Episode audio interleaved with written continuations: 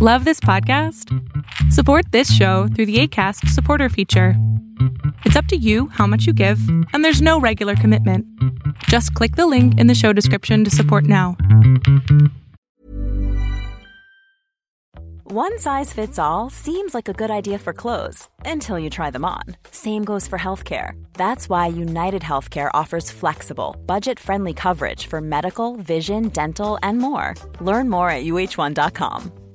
If you thought the only way to get a more defined jawline with natural looking results was through surgery, think again. Juvederm Volux XC is a non surgical injectable gel filler that improves moderate to severe loss of jawline definition and can help you achieve natural looking results with little downtime. Even better, this improved definition lasts up to one year with optimal treatment. No maintenance required. Improve jawline definition for a smooth, sculpted look with Juvederm Volux XC. For important safety information and to find a licensed specialist, visit juvederm.com. That's J U V E D E R M.com. Not for people with severe allergic reactions, allergies to lidocaine, or the proteins used in Juvederm. Common side effects include injection site redness, swelling, pain, tenderness, firmness, lumps, bumps, bruising, discoloration, or itching. There's a risk of unintentional injection into a blood vessel, which can cause vision abnormalities, blindness, stroke, temporary scabs, or scarring. Talk to a licensed specialist to find out if it's right for you.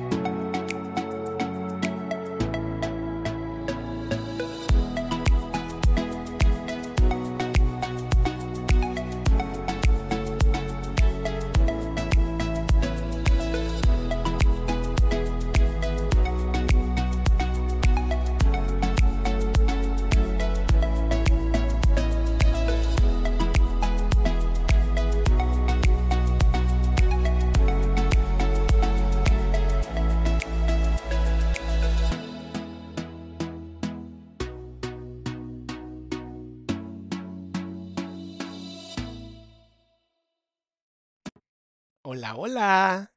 ¿Cómo están, salamandras, salamonquis, chismenautas? Qué gusto, qué gusto ver a tantas personas hoy. Aquí estoy viendo que empezamos muy bien el chat. Estoy aquí leyendo a cada una de ustedes, ¿no? Está Masha, nuestra hermosa eh, moderadora. Tenemos un montón de personitas hermosas también aquí platicando, viendo que pues es lunes y empezamos con chismecitos buenos. Em, ayer, ayer estaba pues ya saben, un ratito en Instagram viendo cosas. Me encanta porque leía y decía, ah, nos engañó, no empezó. Yo, o sea, en lo que les mando el mensaje y empiezo la transmisión, o sea, me tardo un poco. ¿Ustedes creen que yo soy como inteligencia artificial? O sea, vivo aquí? Porque pareciera. No, mis amores, o sea, les mando el mensaje, regreso, está bien bonito. Sí, hoy vi, me mandaron hoy el de, el de Eva de Metal con Fredo y les mando así mucho, mucho amor a ellos dos, bien lindos. Eh, Fredo ya le mandó un mensaje, dije, oye, ¿qué onda? O sea, sí queremos entrevistarte, amigo, déjate. Y ya me dijo, vamos a platicar, vamos a platicar. Entonces, yo creo que, posiblemente sí, que posiblemente sí haya uno. También platiqué con eh, Miku, porque pues ya ven que el señor Mane está buscando un derecho de réplica con Fredo, como si Fredo fuera el culpable, ¿no? De las historias que le cuentan. Entonces yo le contesté a, Marcel, eh, Marcela, Marcela, sí, Marcela, abogada Marcela. Le contesté, pues, yo lo entrevisto, ¿no? No hay bronca. Y no hemos recibido respuesta, ¿no? Entiendo, entiendo, entiendo perfectamente que, eh, pues si hacemos esa reacción, pues chance man va a decir contigo, no, güey, me insultaste horrible. Y yo diría, o sea, tú también, seguramente en privado lo has hecho, em, pero pues podemos hacerlo civilizadamente, podemos hacer una entrevista civilizada. Obviamente, em, pues voy a ver incongruencias que tengo que saber, ¿no? O sea, hay cosas. Entonces, la invitación sigue abierta para Mane. Si él quiere una entrevista, yo prometo no decirle piojo resucitado, ¿no? Pero pues también tiene que entender que si es verdad que él violentó de esa manera a una mujer llamándola gorda y, y gordita come pasteles y esas cosas, me voy a enojar, amigo. O sea, y esto es entretenimiento, ¿no? Porque luego leí algunos mensajes de los copitos de nieve, ¿no? Que se derriten rapidísimo.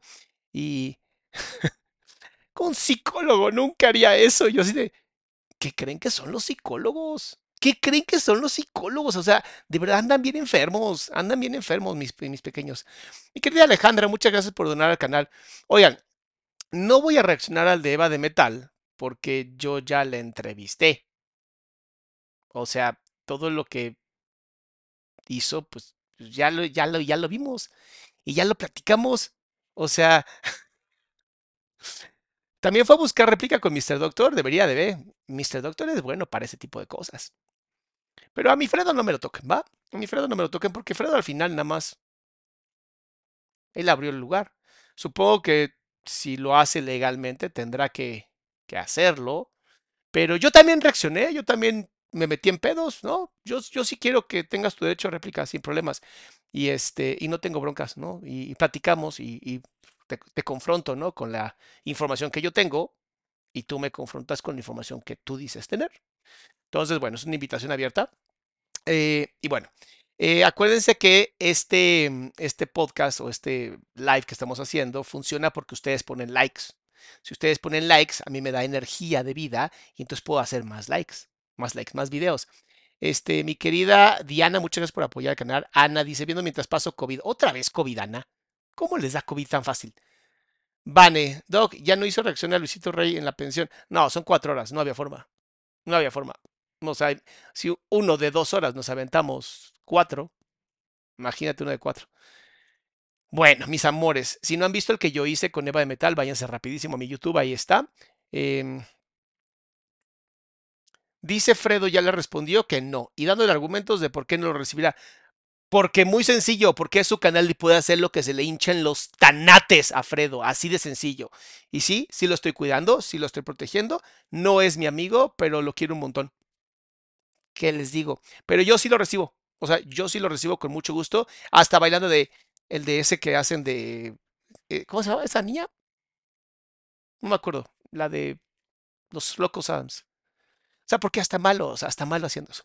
Bueno, eh, lo de Danny Flow, ahí es que no se, no se enteran ustedes.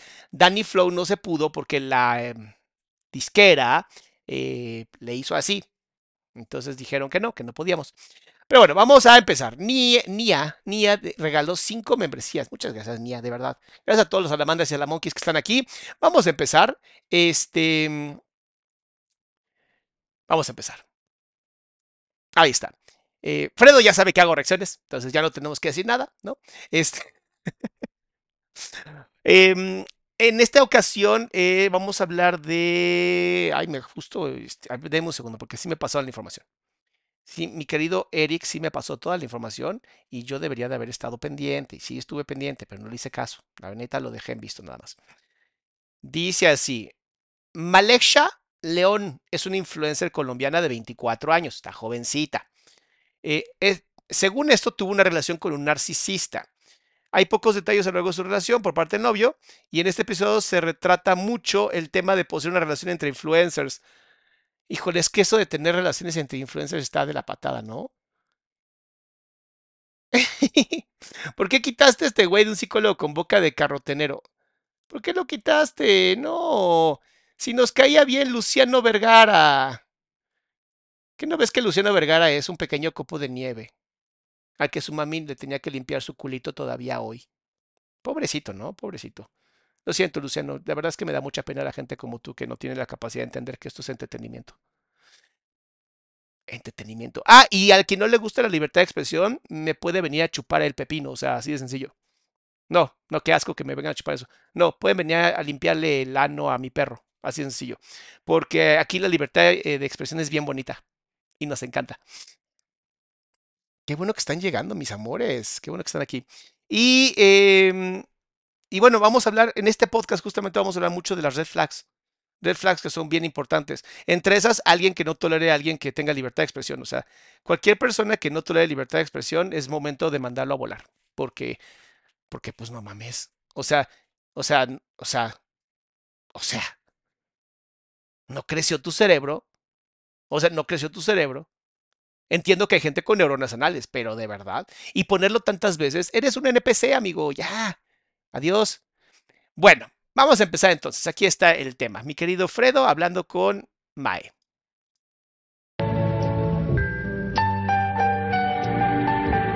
Amo a Fredo. Esto es una belleza. Un domingo más, un chisme más, otro que me pidieron en TikTok. Ahí está. ¿Cuántos comentarios había, amiga? Uy, yo creo que como unos mil más. Fácil, así de que ta, ta, ta, mae, mae. Y yo, ay, ¿qué habrá pasado con esta chica que todo el mundo quiere saber? Y yo se los cumplo. Si usted me lo pide, yo aquí, pero siempre Ella está haciendo muchas cosas de, de rapport. Está interesante, está interesante. Sí, no sé si están viendo, pero Fredo empieza como de este lado y empieza a acercarse poquito a poquito a la, a la entrevista. Me encanta porque va generando un tipo de, de, de, de rapport o de proxemia bien bonita. Y proxemia es este tipo de irte pegando a la persona poco a poco para ir sintiendo que vamos, que estamos juntos, que tenemos este, este amor entre nosotros, esta confianza. Y por eso la gente se ha abierto tan bonito con él, honestamente. Pero bueno, vamos a, vamos a darle entonces.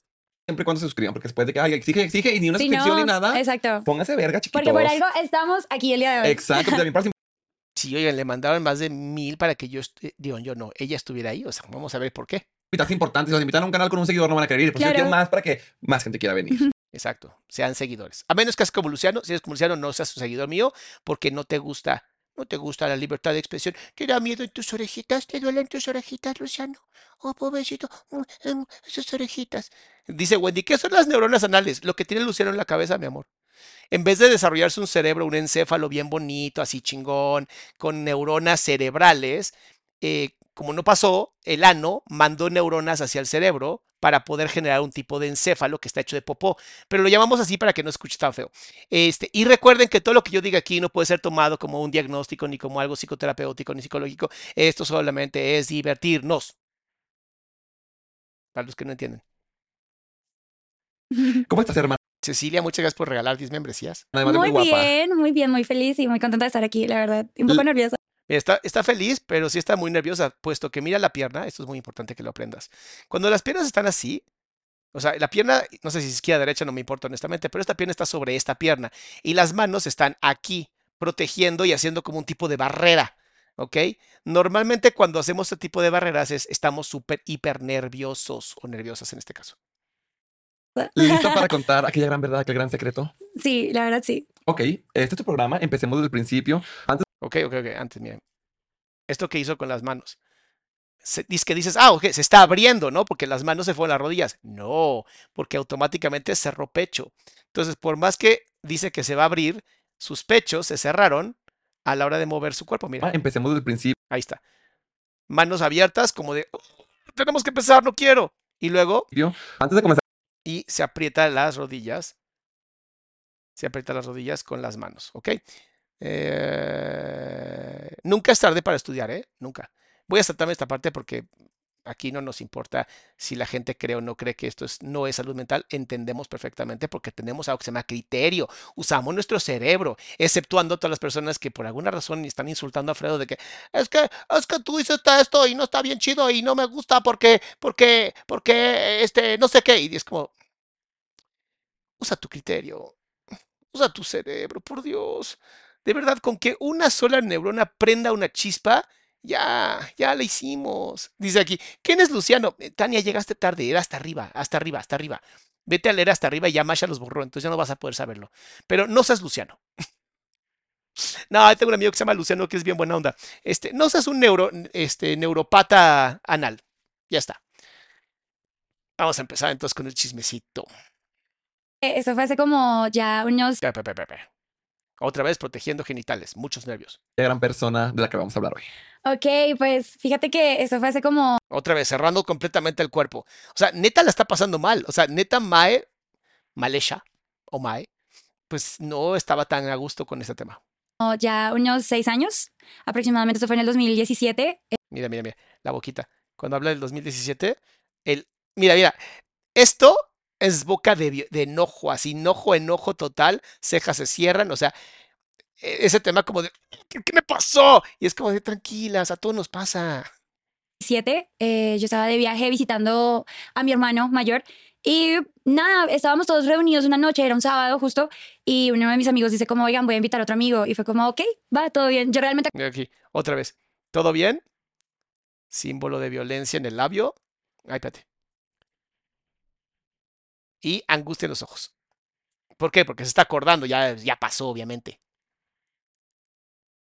bien. Yo realmente acababa de llegar de viaje por carretera, fueron muchas horas, entonces estaba muy cansada, ¿sabes?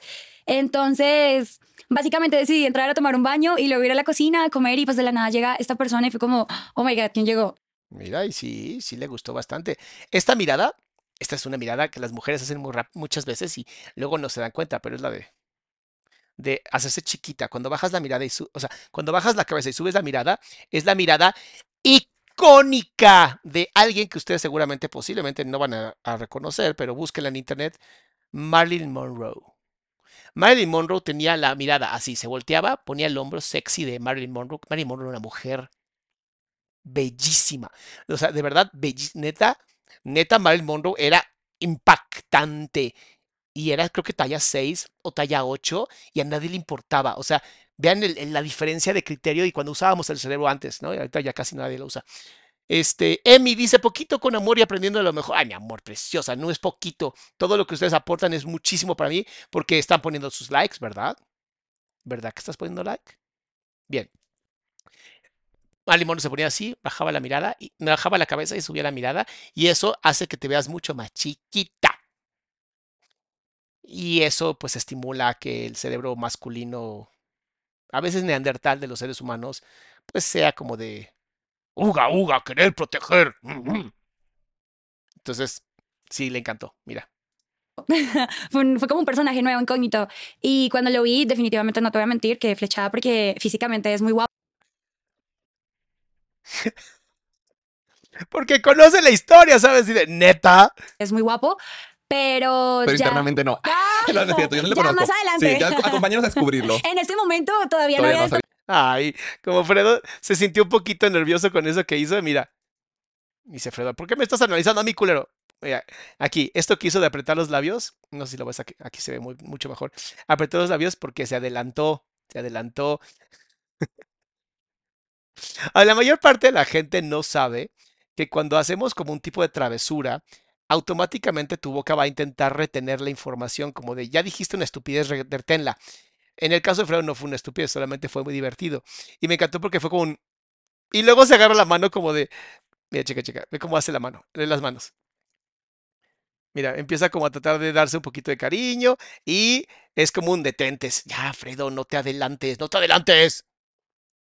había no destapado el huevito Kinder, ¿me entiendes? Sí, sí, sí. no, eh, básicamente cuando lo vi fue como, ok, Historia de vergüenza, la mirada hacia abajo. Ay, cuando lo vi, se avergüenza de ella misma por lo que pasó. todos amigos, nos conocimos. En ese entonces quiero aclarar que yo tenía 16, 17 años, no recuerdo muy bien, y estaba también saliendo con alguien, pero era como un, era como algo de juventud, ¿me Cuando hablan así tan raro, ¿no? No creo que cualquiera entienda que está mal. Bueno, mis salamandras obviamente entiendan y mis salamonquis también, ¿verdad? Pero no creo que cualquiera entienda que aunque tengas 17 y el chico tenga 35, sigue siendo menor de edad. Y dirás, ay, pero ya está nada de ser mayor de edad. Y yo te diría, pues que deberíamos de cambiar la mayoría de edad. Obviamente no le conviene a ningún país porque entonces ya no podrías tener soldados, pero deberíamos de cambiar la edad eh, de mayoría hasta los 24, que es cuando ya el cerebro se terminó. Pero pues no. entiendes? O sea, Mm. estaba muy pequeña, no era ni mi novio ni nada, solamente... Hablaban. Exacto, salía con alguien, hablaba con alguien y esta persona ni siquiera vivía en mi país, vivía en Rusia. Fredo en... Ahí ustedes saben lo que yo opino de, los, de las relaciones a distancia. Entonces era como, le tenía mucho cariño y todo, pero no era algo que yo Fíjate, qué interesante. Aquí habla de haberle tenido cariño a una persona a distancia. Lo que le tienes cariño es a la idea y la idea de ese alguien. Todos piensan que una relación a distancia eh, es exactamente lo mismo que una relación uno a uno, porque en algún momento lo vas a conocer y yo te diría, no.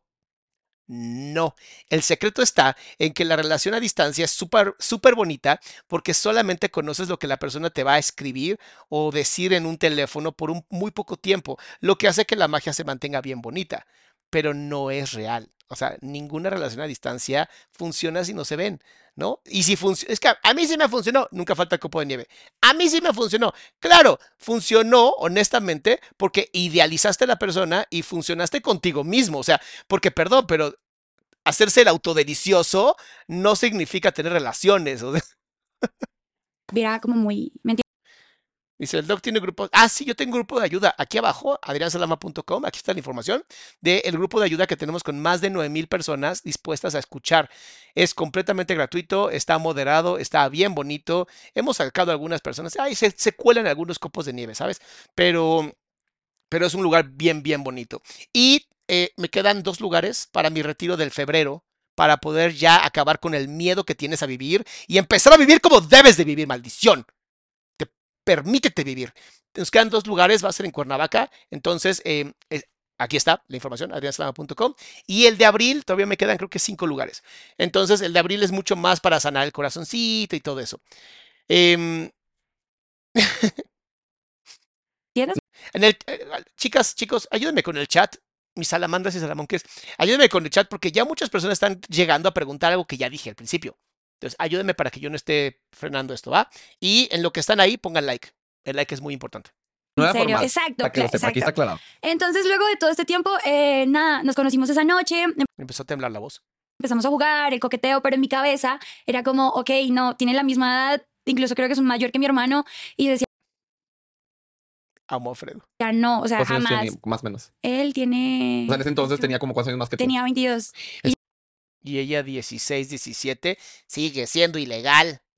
Sigue siendo ilegal. Y aunque honestamente un hombre de 22 años no es lo mismo que un hombre de 30, este, mm, no se pueden esperar, neta, no tienen la capacidad de aguantarse. O sea, ustedes sí son los que agarran niñas chiquitas, o sea, de verdad, ustedes van por el súper, les dan ganas de ir al baño y se, a- se orinan ahí o se defecan ahí, ¿no? En el súper, porque no tienen capacidad de espera. Y legal tenía eso, ¿eh? 17. Ahí está. Hijo, es ilegal. En este podcast no vamos a romantizar, porque después nos vemos ahí. Fredo tiene razón. Ok, entonces sí, estaba muy pequeña y ya pues en mi cabeza era como, no, obviamente no se va a fijar en mí porque estoy pequeña, es más... Otro terrible error, otro terrible error. Es que no se va a fijar en mí porque estoy pequeña. Créeme, eh, no es así. Incluso me puedo fijar en ti aunque estés pequeña, solo no voy a actuar con lo que está pasando. La de mi hermano, Es está en otro trip. Sí, o sea, ya tiene un mundo recorrido. Yo en ese momento todavía estaba en el colegio, imagínate. A los 22 años no es un mundo recorrido. Y pues nada, eh, las cosas se dieron. Esa noche estábamos jugando a tomar shots. A la... Eso también es ilegal. Tomar alcohol a los 17 años, 16 años es ilegal. Y es ilegal no porque los adultos son malos y no les gusta divertirse. Créeme que sabemos divertirnos. Todo lo contrario. Es, hemos analizado que mientras más joven tomas alcohol, más idiota te vuelves. Ergo, copos de nieve. la botellita. Y él y yo nos empezamos a mirar y pues nada, ahí nació el amor. Eso fue como en ¿Nació el amor? No. Enamoramiento, sí. octubre. Nunca se me va a olvidar, 7 de octubre. Ay, la más una. 7 de octubre del 2017. Día maldito, di. Sí. Un día gris. Un día gris, un día oscuro. No, no, no. También tiene sus cosas Claro, buenas. claro. También tiene sus cosas buenas. Ah, está bien avergonzada, pero está cuidando. Eso es muy importante. Pero sí, lo conocí el 7 de octubre y desde ahí empezamos, desde ahí empezó todo básicamente. Siendo Y se cubre el cuello como de, ¡ay, no me vayas a pegar!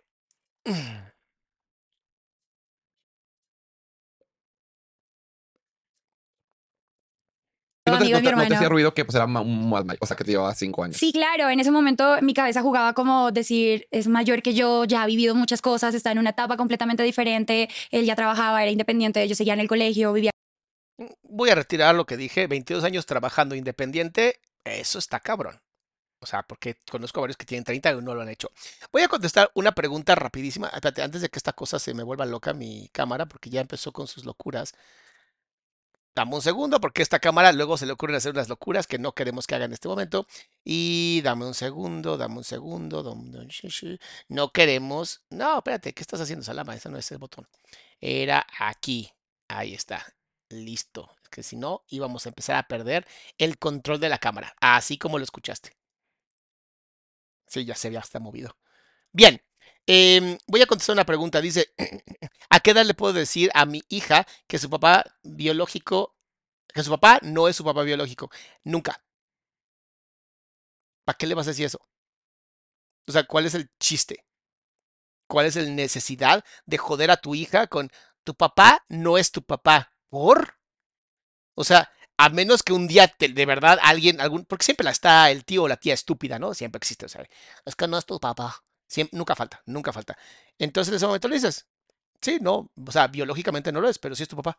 Pero entonces, mi padre me abandonó. Digamos que nada más fue un donador de esperma.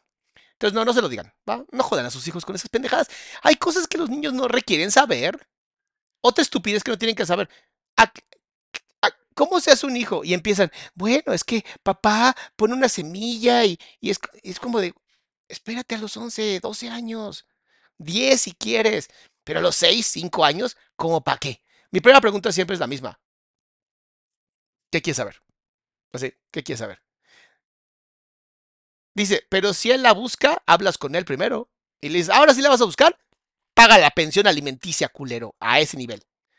Y cualquier otra cosa, venga a la terapia. Digo, tampoco les voy a estar contestando sus preguntas terapéuticas. Este, ¿qué es un copo de nieve?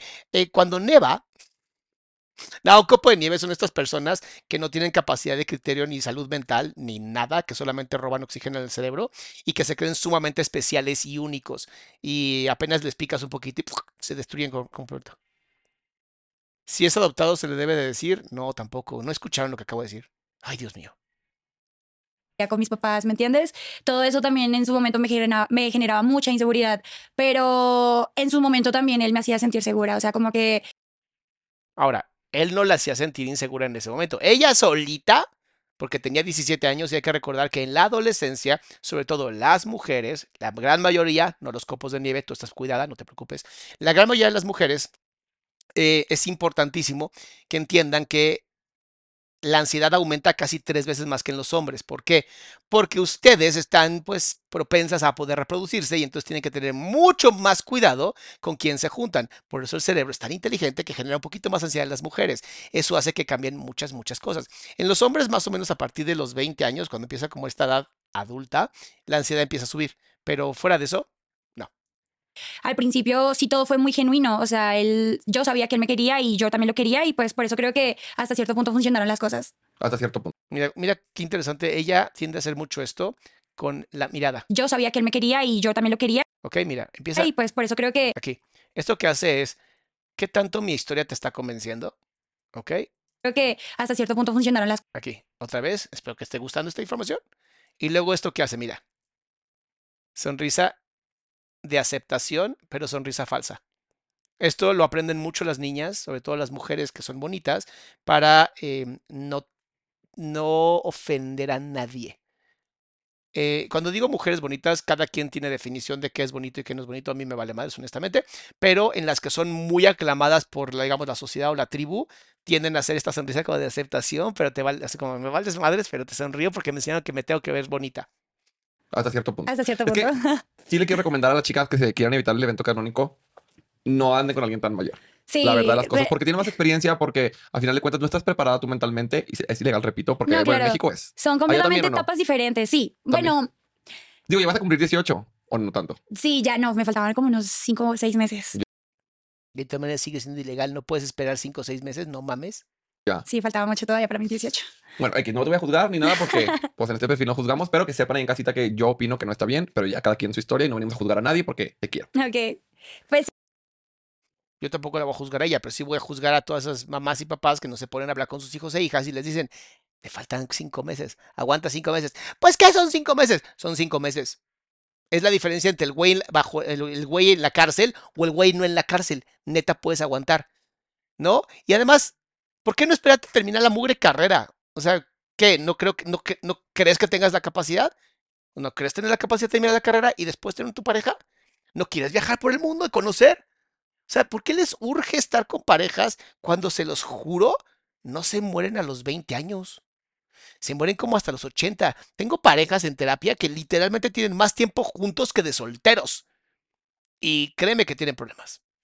No mis pacientes, obviamente.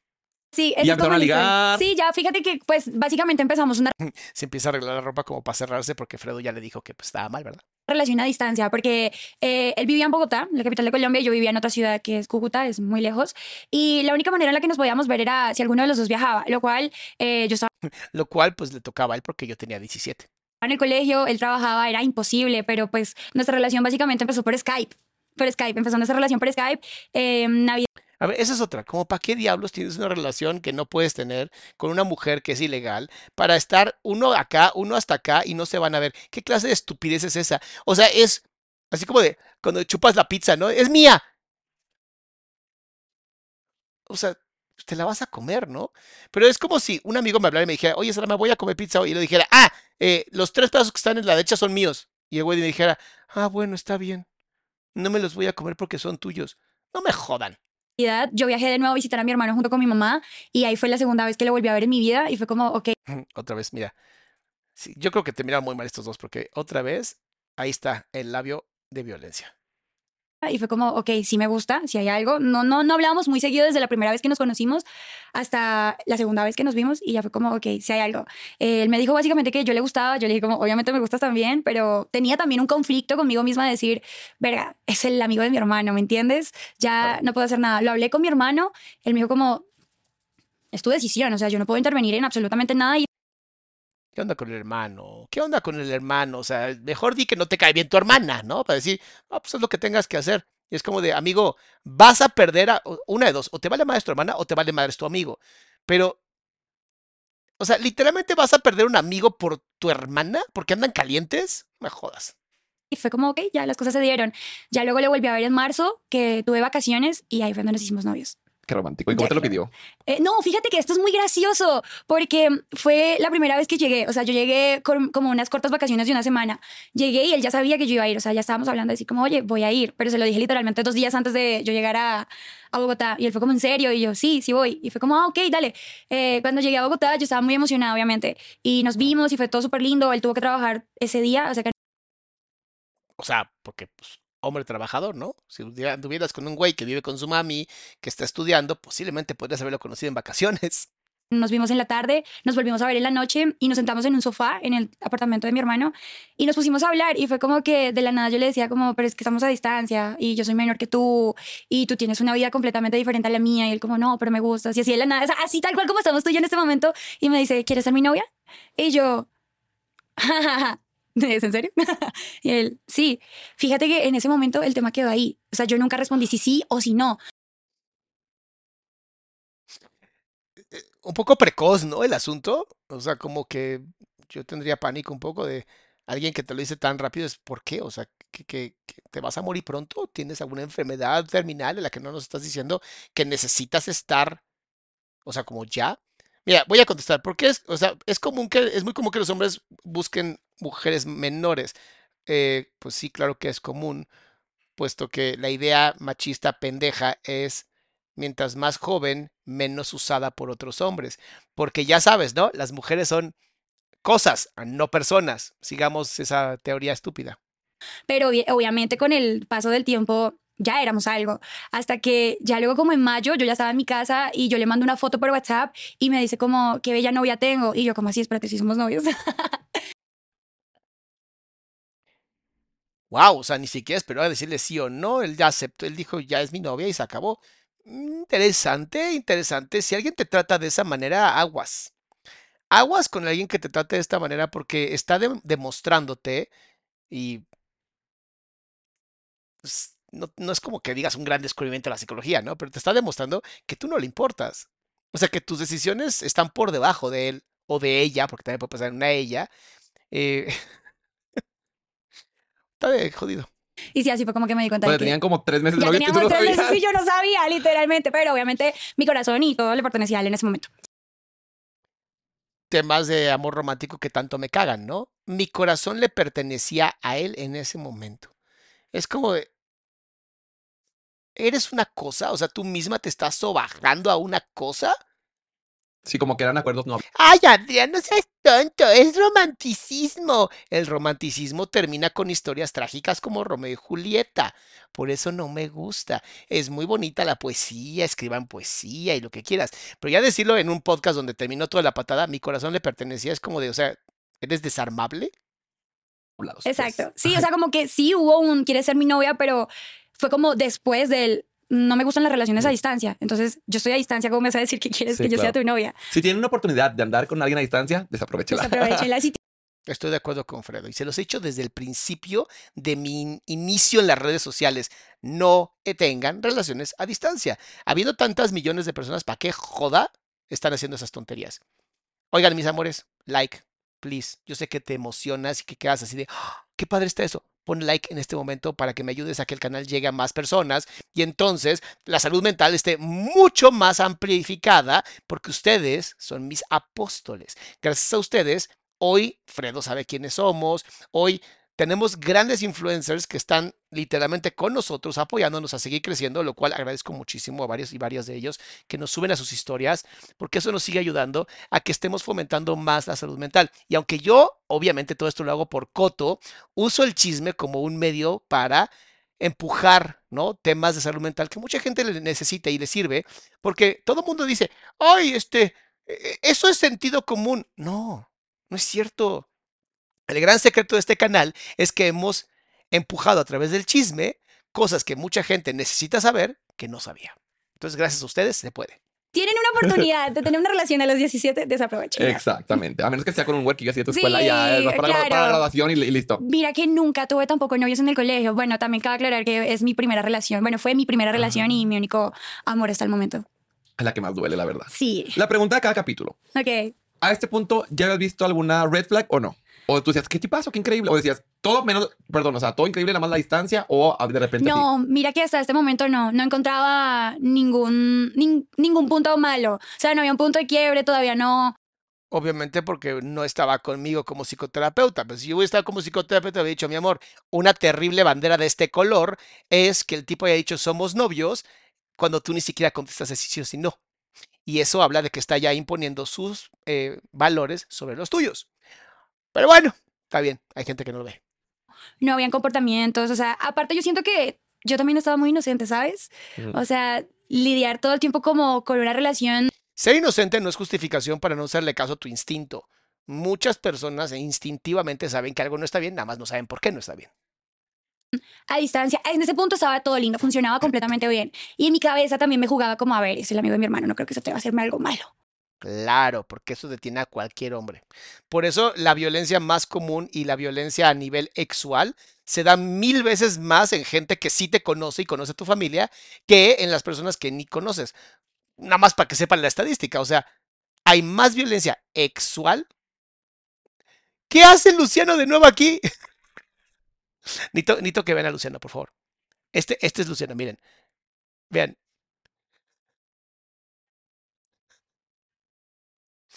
Ay, no mames. Esto se llama estar resentido, hermoso. No mames. ¿Ven por qué les digo que los haters me dan mucha tristeza y mucha pena y mucha lástima? ¿Ven por qué me dan lástima?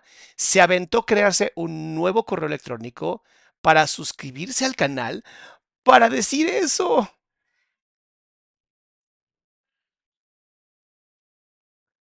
¡Wow! Papi, necesitas atención urgente. Pero no te la vamos a dar aquí porque aquí nos gusta el chisme, no la gente imbécil. La gente imbécil, es- la neta es que creemos que pues necesita que salirse del chat a veces. Ya, ya lo sacamos, no se preocupen, no se preocupen. Solo les quería mostrar cómo hay gente que de verdad da tristeza. O sea, yo siento lástima, lástima por ese güey. Porque Pero sí se atrevió. Son hombres, son hombres, hasta su propia madre Sí. traicionan. Fredo, no. Fredo, no. Fredo. No. Exacto, entonces, pero no, Mira cómo se cubrió. O sea, así completamente agarrado, qué bárbaro. hasta este punto no. Todo creo que fue de cabeza ya cuando yo terminé el colegio, eh, me gradué y me fui a vivir con él ¿Qué? a los, sí, a los 19. O sea, yo me gradué a los 18 de colegio. Niñas, No lo hagas. y me fui a vivir con él. O sea, me fui de mi ciudad a hacer la universidad, pero cuando llegué vivía con él. O sea, yo tenía otro lugar donde tenía mi espacio, todo, pero de Ah, ya, o sea, o tenías tu, tu depa oficial, Ajá. pero pues como Exacto, típico, ajá, vivía típico, con una típico foráneo roomie. que se la vive con el novio. Exacto, sí. lo que pasa es que en esa casa en la que vivía él vivían muchos amigos, incluyendo a mi hermano, y ellos como, pues yo estaba en la universidad y ellos tenían una vida más nocturna, yo decía, ok, no puedo, no puedo estar acá porque yo sí estudio, o sea, mi vida era diurna y la de ellos era nocturna, pero básicamente a mí me importaba. Razón, razón por la cual siempre les digo, así razón de verdad por la cual siempre les digo que por favor, por favor, por favor, no tengan relaciones amorosas o erótico afectivas o de novios o novias eh, antes de terminar la carrera. Porque en vez de enfocarse en lo que realmente es importante, se empiezan a enfocar en cosas, ¿sabes? Como la pareja. Y si en algún momento algo pasa en la relación de pareja, emocionalmente de verdad afecta a la parte intelectual. Y entonces en vez de disfrutar tu adolescencia, en vez de disfrutar el amor de, pues, al estudio, a tus amistades, a conocer, empiezas a buscar una relación para tener un matrimonio, posiblemente hijos, que en este momento no se va a dar. O sea, ah, yo sé que es difícil, te juro que sé que es difícil, pero aguanten, aguanten. Sí. Y me la pasaba con él, o sea, Ya. estaba siempre con él. También cabe recalcar que, pues creo que en Colombia son un poquito mucho más abiertos que acá. O sea, siento que, por ejemplo, las niñas de acá es de que hay, el hermano jamás las va a dejar estar ahí con el novio si es su amigo encerrado, ¿sabes? Como que son más cerraditas muchas. Bueno, en mi generación, tengo 31, Ok. entonces también creo que de- en, ¿Cuántos dijo que tiene? 31, ¿no? mi generación sí era como, no sé, mis amigas escondían a sus hermanos de que no, que no sepa que voy de fiesta, No, no no me tomo. pasó, no me pasó. Mi hermano y yo somos, tenemos una hermandad muy linda. O sea, él es como mi mejor amigo y él absolutamente le cuento de todo. Y desde una perspectiva en la que él me lo va a dar, siempre va a ser como, ¿estás haciendo las cosas bien o estás haciendo las cosas mal? Pero si te quieres estrellar es tu problema. Claro. Ok, su relación con su hermano, está perfecto. Y Entonces, eso creo que también como afectó para bien o para mal en tu relación en el sentido de que él, pues tú decías, mi hermano está, está presente y entonces yo confío en que todo va a estar bien, ¿sabes? O sea, todo está como sí, supervisión, no, pero era como, era inconsciente. como algo que mínimamente estaba en mi cabeza, pero al final nunca la responsabilidad, Mm. nunca. Ah, no, no, definitivamente no, pero sí. no es lo mismo estar como a ciegas a que Sí, después tu hermano esté cerca en la misma ciudad, el mismo- lo veas seguido y le platiques, ¿sabes? Sí, claro. o Entonces sea, se mudaron juntos, bueno, te ibas tú a, a quedar ahí bastante y cómo empezó todo el desmadre.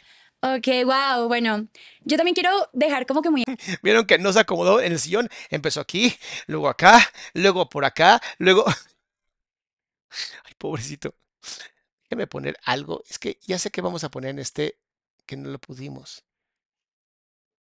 Y eso, es un, eso fue un error mío. En un segundo. Ese fue un error mío. Y es que de pronto sí como que explotan las los chats. Y eso ya tengo algo que tengo que aprender. Para evitar, pues ya saben, ¿no? Esto en donde puedas escribir. Vamos a poner cada 10 segundos.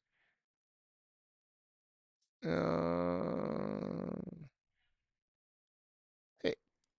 Esto va a joder un poquito, porque no sé, no sé por qué tengo este presentimiento de que no será la primera vez que veamos a un copo de nieve. Dice Normi, saludos desde Chile, una mexicana acá. Muchas gracias, Normi, por apoyar desde Chile. Debe estar haciendo calor, ¿no? Es verano. Creo que es verano ahorita en el sur. Bien, vamos. bien claro desde un principio que cuando, obviamente estoy hablando de una experiencia, de una relación muy larga, la cual acabo también de terminar, eh, y que fue una relación tóxica, pero también parte de que las relaciones tóxicas no solamente la hacen una persona, porque una relación es de dos, ¿me entiendes? Entonces en este caso quiero también dejar muy claro que tanto como él tuvo errores, yo también los tuve. Muy madura, Mae, muy madura, lo agradezco. Dice Graciela, like, like, like. Muchas gracias, Graciela. Y Ruth dice, un granito de arena para volver la salud mental algo universal. No olviden su like, apoyemos la posibilidad de cada quien. Eso estuvo bellísimo, Ruth. Muchísimas gracias, de verdad. Entonces, bueno, pues... y que a usted no le corresponde andar juzgando. Exacto. ¿Usted es perfecta? Sí, bueno, comenten. ¿No es perfecta? Cállese el hocico. Porque después de que juzgan a la gente, quieren ver gente real en redes, pero apenas la gente se muestra real y los empiezan a tachar. Es que tú hiciste eso y fue tu culpa. Aquí no te culpas. Nada más es que escuchen su historia, que reflexionen lo que se quiera aprender perfecto, lo que no quiera no les sirva, cállese el hocico y siga trabajando en su oficina. Entonces, bueno, como te decía, básicamente es una relación que empecé a los 17. Tanto en ese momento yo estaba muy pequeña, eh, tanto para él, yo creo que también le habían, habían muchas cosas que faltaba él por experimentar o aprender en su momento. A mí me tocó crecer y madurar, tanto como mujer como en una relación, ¿me entiendes? Entonces, como persona te vas a equivocar, en la relación siempre vas a cometer errores. Y así pasa, fue parte y parte. Entonces todo esto empezó de picada cuando yo entré a la universidad y definitivamente eran dos campos completamente diferentes. Él estaba en su mundo de su trabajo, redes sociales, sus amigos, y yo estaba obviamente en el mismo mundo de redes sociales. O sea, espérate, entonces él también era influencer, por lo que quiero entender. O sea, ambos son influencers. Así como en la carrera de psicología nos decían los, psicólogos, por favor, no tengan relación con otros psicólogos. Los médicos deberían tener la misma, ¿eh? No puedes casar, o sea, no está tan chido casarse con un médico si eres médico o con un psicólogo si eres psicólogo o ingeniero, o sea, como que busquen a alguien fuera de su carrera porque lo bonito de la vida está justamente en la diversidad, no en ser todos iguales, ¿no? Porque así no terminan con neuronas anales como Luciano trabajo y amigos, pero al mismo tiempo también quería vivir mi vida universitaria. No estaba 100% segura si la iba a terminar, pero tenía que experimentarla, ¿no? Entonces entré y eso empezó a ser un conflicto, al momento en el que yo intentara hacer amigos en la universidad, el momento en el que... O sea, ¿por qué Adrián les dice, por qué su papá Adrián les dice, por favor, no tengan relaciones en la universidad, en la prepa, espérense, hay una vida bien pinche larga, de verdad, no se te van a caer los ovarios, no va a pasar nada. Y entonces, ¿qué empieza? Y entonces, ¿qué empieza? Es que no me gusta que tengas esos amigos. Ah, o sea, te vas a perder de gente, de conocimiento, de personas maravillosas, porque tú tienes miedo a tener un amigo, o que yo tenga un amigo o una amiga. No me jodas. Eh, estuviéramos tanto tiempo separados, porque después de estar tanto tiempo juntos, si me entiendes, empezó a ser una bomba de tiempo, una bomba de tu espacio, tú vas conmigo, yo voy contigo, a todos lados. Y Eso se llama lucha por el poder y control. Es una etapa horrible. Lucha por el poder y esto no pasaba todo mal. Y entre la universidad empezamos a separarnos mucho tiempo. Mira cómo baja la mirada, mira hacia abajo todo, ya no quiere ver a Fredo. O sea, vienen cosas divertidas en este momento. Tiempo, definitivamente mis amistades a él no le gustaban. Eh... Red flag terrible. Si tu pareja, no importa hombre o mujer, ¿eh? si tu pareja te dice tus amistades no me gustan, red flag, olvídalo, horrible hubieron comportamientos en su momento que a mí tampoco me gustaron. Y claro, actitud mal de parte de él, actitud mal parte de, mi parte. Y bueno. ¿Pues no le gustaban tus amistades, hombres o en general también en general, En general, en general, porque... O sea, a ver, a ver. Cuando tú tienes una pareja, te llevas a todo el pastel, ¿sabes? Todo el paquete. No, no porque es tu pareja en ese momento vas a decir, ah, no, ya no quiero que tengas ningún tipo de relación, yo quiero ser tu única relación. Y es como de, ajá, y vas a poder cumplir con todo lo que las otras relaciones entregan. No, y eso que va a generar un desmadre, un desastre de relación. Uno de los grandes conflictos que existen dentro de una relación de pareja, y esto poca gente lo sabe, es que tratar de hacer que tu pareja cumpla todas tus perras necesidades es imposible. No se va a poder. Pero si estás jodi, jodi, chingue, chingue, ¿qué crees que va a pasar? ¿Qué crees que va a pasar? Le vas a dar en toda su madre. Porque estás exigiéndole a alguien un montón de cosas que no vas a poder cumplir y tú vas a estar bien frustrado o frustrada porque no te lo pueden dar. Please, si no te caen bien las amistades, no salgas con ellos. Así de, oye, vamos a ir al antro, ¿quieres venir? No, no me caen bien tus amistades, pero tú diviértete, confío en ti. Listo. No, pero ¿qué empieza a pasar? Empiezan a empujarte las amistades. Quiero que también estés con ellos. No, no va a pasar. Que realmente solamente hice como dos amistades y ninguna. Entonces recuerdo que todo... Entonces, esta posición, ¿no? Que hizo aquí, bien bonita, como de, ay, qué pena, pero sí pasó recuerdo que todo empezó fue una vez que él tenía una cirugía, justo, tenía que sacarse las cordales, si no estoy mal, y tuvimos una discusión. Eh, Porque claro, antes de una cirugía quieres estar peleando. Em, él nunca me tenía en cuenta para sus cosas, ¿me entiendes? Era como que yo era su novia solamente cuando él lo necesitaba. O sea, sí lo que está haciendo Fredo con la boca es lo que él necesitaba, seguramente. Te amo, Fredo. Pero en este caso era como, hey, vas a, un procedimiento quirúrgico, como, ¿por qué no estoy enterada? Como, ¿por qué no me tienes en cuenta? Porque siento que eso hace parte también de que yo me sienta parte de tu vida. Mi querida Alexa, muchas gracias por regalar cinco membresías, mi amor. Y esto que está diciendo es otra red flag que les había dicho desde el principio. Yo ya lo había cachado desde el principio. A ver, somos novios, ni siquiera dices que sí y ya lo aseguro y no te hago parte de mi vida porque seguramente la excusa va a ser, no te quería preocupar, nena. No, no sé si habla así, pero pero es porque él quería tener su vida privada y a su, pues a su trofeo, supongo, yo qué sé. La niña está muy guapa, me metí a su Instagram para ver quién era y es una niña muy, muy bonita. Pero pues sí, sí creo que pues, también pudo haber sido como, te, te tengo como trofeo para que te jodo la vida diciéndote lo que voy a hacer, ¿no? Y había muchas cosas que él hacía en las que yo no me sentía parte de su vida. Y eso era muy triste para mí. Duele, duele. Sí, duele, duele. Entonces recuerdo que ese día yo llegué de la universidad súper contenta, era un viernes justo. Yo salía de los viernes de la universidad y inmediatamente me iba a su casa. Llegué y fue como, hey, ¿cómo estás? Y veo que todo el mundo se está arreglando para salir y que nadie está. Y es como, bueno, ¿qué pasó? Porque nadie me dijo nada. Y él me dice, bueno, no, tengo mi cirugía. Y yo, y bueno, ¿y por qué yo no sé? Y es como, pues no, estábamos peleados. Y yo, pues es que, güey, independientemente de que tú estés enojado Los colombianos dicen, güey, estoy fascinado con esto. Conmigo, que yo esté enojado contigo, no significa que te doy una patada por el trasero y te mando a la verga. Eh, Las cosas no son así. Yo soy muy clara con mis cosas y puede que yo esté enojada contigo, pero voy a estar contigo para las que sea. O sea, usó eso de que estábamos enojados, entonces no te dije que me iban a operar como un modo de manipulación emocional. ¡Ah! El punto es que no pasó, tuvo otras preferencias. En este momento le, eh, le dijo a otra persona que es como, güey, pero soy tu novia. O sea, ¿qué papel entonces estoy jugando yo? O sea, puede que suene muy tonto por una cirugía de cordales, pero era más el hecho de cómo se sentía. ¿Me entiendes? Y si ya traías otras cositas de cada que los amigos que Exacto. nos vemos, o sea, fue como una cerecita que vino a molestar y que al final, pues obviamente molesta. Estoy casi contigo todo el tiempo, Sí. pasa algo tan importante que yo tengo que cuidar y así no me consideras, no me contemplas qué soy. Exacto. Entonces así se sintió y bueno, básicamente yo le dije, ok, bueno, pues si para ti yo no significo eso, entonces bueno, que yo tomo mis cosas y me voy. Definitivamente me fui y en el momento en que me fui, ahí sí empieza a chingarme el teléfono. Eh, vente, por favor. Y yo, no. Eso se llama lucha por el poder, se los dije. Y cada vez que hay lucha por el poder, tenemos estos desmadres donde empezamos, hago cosas y luego me arrepiento de haberlas hecho, entonces trato de resolverlas y como no te resuelves, entonces me resiento contigo y como estoy resentido contigo, ahora estoy más enojado por aquello que ya ni siquiera tuvo que ver con el primer problema principal, sino que ya estoy encabronado contigo porque ya no me contestaste el teléfono cuando yo te llamé, pero yo estoy enojada contigo porque no me hiciste parte de tu vida. ¿Por qué quieres que te haga parte de mi vida si yo estoy sumamente enojado contigo porque nos peleamos? Y es como... Y tú estás como terapeuta así, mira.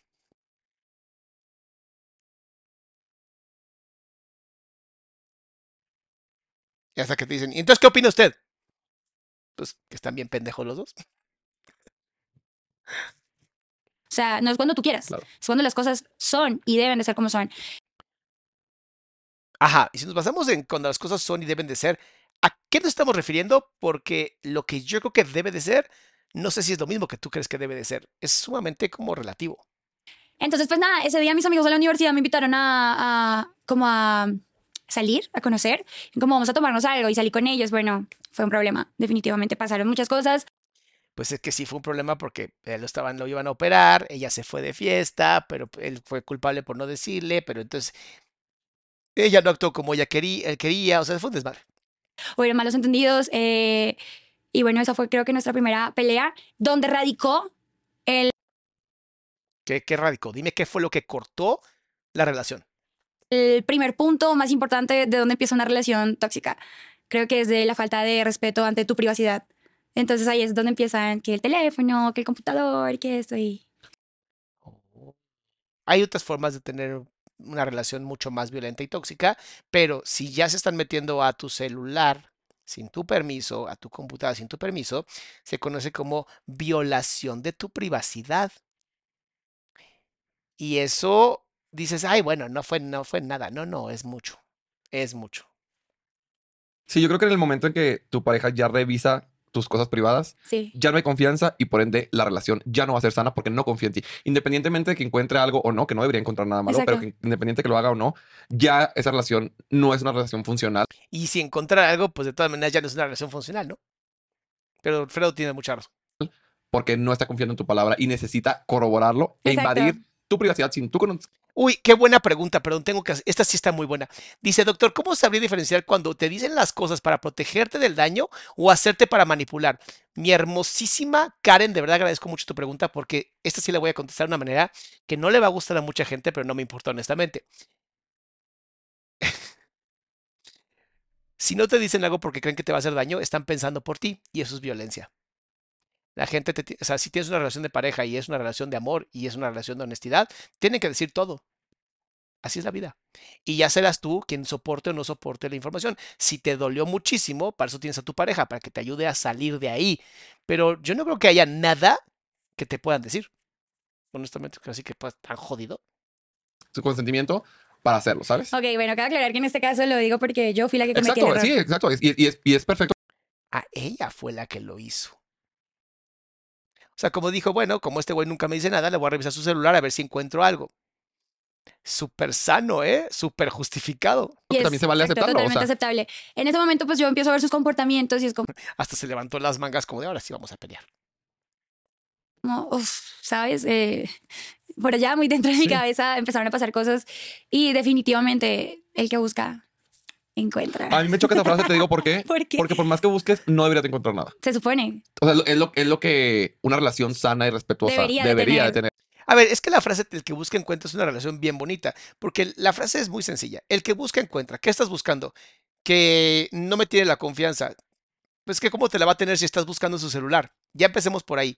Que seguramente tiene otra persona en su vida. Entonces vas a encontrar que tiene otra persona. Significa que al- algo habías detectado, que no le quisiste hacer caso, que te estaba diciendo, dice y dice y dice, esta persona tiene a alguien más. O sea, si no confías en tu pareja, ¿para qué estás ahí? ¿Cuál es la necesidad? Es que ya le invertí mucho tiempo. ¿Y? O sea, ¿piensas invertirle aún más tiempo a una relación fallida? O sea, si ya sabes que es popó, ¿le vas a seguir aventando frutas a ver si deja de popó? O sea, va a ser un smoothie de popó con frutas, como el cerebro de Luciano. Fuera de eso, Eh, Exacto. Y volvemos al mismo. Está, está mal cuando la pareja, o sea, en este caso tú empezaste a revisar, etcétera, pero va un poquito más, de- o sea, más profundo en el sentido de por qué sentiste la necesidad de hacerlo. Porque seguramente esta persona te daba como indicios de Ok, en el libro de, de, de David M. Voss, David M. Voss, un así bellísimo libro que se llama The Dangerous Passion o La Pasión Peligrosa, David, eh, bueno, el señor, el doctor Voss habla de que en el 70% de las personas que creen que su pareja es infiel, en su gran mayoría hay indicios de que sí lo es. ¿Por qué? Porque así como hemos de- de- desarrollado técnicas para que no nos encuentren las infidelidades, así también hemos desarrollado técnicas para ser infieles. Em, y detectarlo. Es como este, para que no te maten, desarrollas una forma de defensa, entonces para como se levantó la, la dificultad, desarrollas una mejor forma y así va creciendo. Estos son adaptaciones biológicas y adaptaciones eh, pues psicológicas. Normalmente cuando de verdad, de verdad, de verdad sientes esa de estoy seguro que hay algo que no está bien, posiblemente sea verdad. Y acuérdense que una infidelidad o una deslealtad habla mucho más de la relación de pareja que de la persona. Eso es muy importante. Es un síntoma de la relación de pareja. No habla solamente mal de la persona, habla mal de la pareja. Dices, pues yo, ¿por qué si yo no fui el infiel? Claro, pero es que hay muchas cosas que seguramente no estuviste viendo, que ya en terapia seguramente analizarás y dirás, ah, pues sí, ¿verdad? Sí lo vi. eh, que estás- estaba haciendo algo, ¿sabes? Sí. O sea, no fue como que ya te despertaste, ay, qué aburrida. Y si le reviso el celular para ver Sí, si no, no encuentro. es como que te levantas en la mañana y dices, wow, mi mañana está funcionando perfectamente, voy a tomar tu teléfono para ver si me estás viendo la cara. Exacto. No, Te no digo, hay gente que sí también, hay Sí, gente ok, medio acá. Sí, Los copos de nieve. pero, Pero no, no en este caso no fue así, simplemente fue como un, tus comportamientos están raros, tus actitudes no te he hecho nada al respecto realmente Mm. para que esté recibiendo este trato. Entonces ahí es donde empieza tu inseguridad a jugarte en contra. Estoy haciendo las cosas bien, soy realmente la persona que quiere, no, pero pues Vean cómo el autoestima está horrible. Sobre todo de los influencers. El, autoestima es algo que les pega muy duro. Porque siempre todo es, seguro yo soy la persona que está mal, seguro por mi culpa esta persona está haciendo esto. Y eso es terrible porque habla solamente de tu autoestima. Y la realidad es que yo diría 99% de los influencers no están preparados para la fama, honestamente. Para este entonces yo ya estaba muy enamorada, o sea, yo ya no, no, no había vuelta atrás, o sea, tenía más reversa, una- un avión despegando que yo. No, no, no. Toda relación, todo en la vida tiene forma de detenerse. Todo. Solo hay que saber cuánta energía poner. Y bueno, encontré, encontré cosas, no me gustaron, un pele- hubo una pelea, eh, pasaron demasiadas cosas que, bueno, pues... Ah, es que Sí. sí quiero saber qué encontraste. La verdad. Eh, Yo soy bien chismosa, perdónenme. Me encanta el chisme, me encantan los detalles, me Ok. encantan los screenshots, me encanta todo. hablaba con Hasta se cierra la ropa como de... "Oh". una persona que, bueno, pues es de su pasado, ¿me entiendes? Mucho antes de yo conocerlo no fue problema para mí, nunca he tenido problema. O sea, si te digo en este momento conozco a alguien, no me importa su pasado, güey, me importa su, a partir del momento en el que me Claro. conociste a mí, es desde donde me empieza a importar tu vida. Tu pasado no. Y si me quieres contar está bien, pero no te voy a juzgar. Pero en ese entonces tenía una amistad muy presente antes que yo, ¿me entiendes? El, Sí, antes. Sí, sí. La tenía muy presente y las conversaciones no eran como tan amigables que yo dijera como, Mm. verga, qué eran tan amigables y levantas así los brazos para decir... lindo ver que hablas con tu amiga de esa manera. Y para esto entonces podría decirte, si te soy muy honesta, que si, lo, si volteo atrás a ver las cosas como fueron, de ver, en ese momento la madre ahora diría, "Me, no pasa nada, es una amiga. Pero la de ese entonces sí lo veo como un problema, ¿me Porque entiendes? tenían los demás foquitos que exacto. estaban aprendiendo. Porque sí, porque hay veces, pues esas cosas, digo, no las quiero como normalizar ni- ni Minimizar, minimizar, ni tampoco porque no sé exactamente qué decía. Estoy hablando como por lo que tú me dices. Hay veces que sí, uno exagera por todo lo demás que los demás como red flags que hay, dices, ay, si ya me hiciste esto, ya me dijiste que esto, ya me prohibiste esto, ya te chequé esto y todavía haces esto. Red flag, ¿sabes? Exacto. Pero si todo hubiera estado perfectamente en orden, la mayoría ahorita hubiera dicho, ah, pues no, pues si nada más era una Sí, amiga con. No lo sé. No lo sé. Yo te diría que tiene mucho más que ver con el nivel de madurez emocional y la confianza que tienes sobre ti.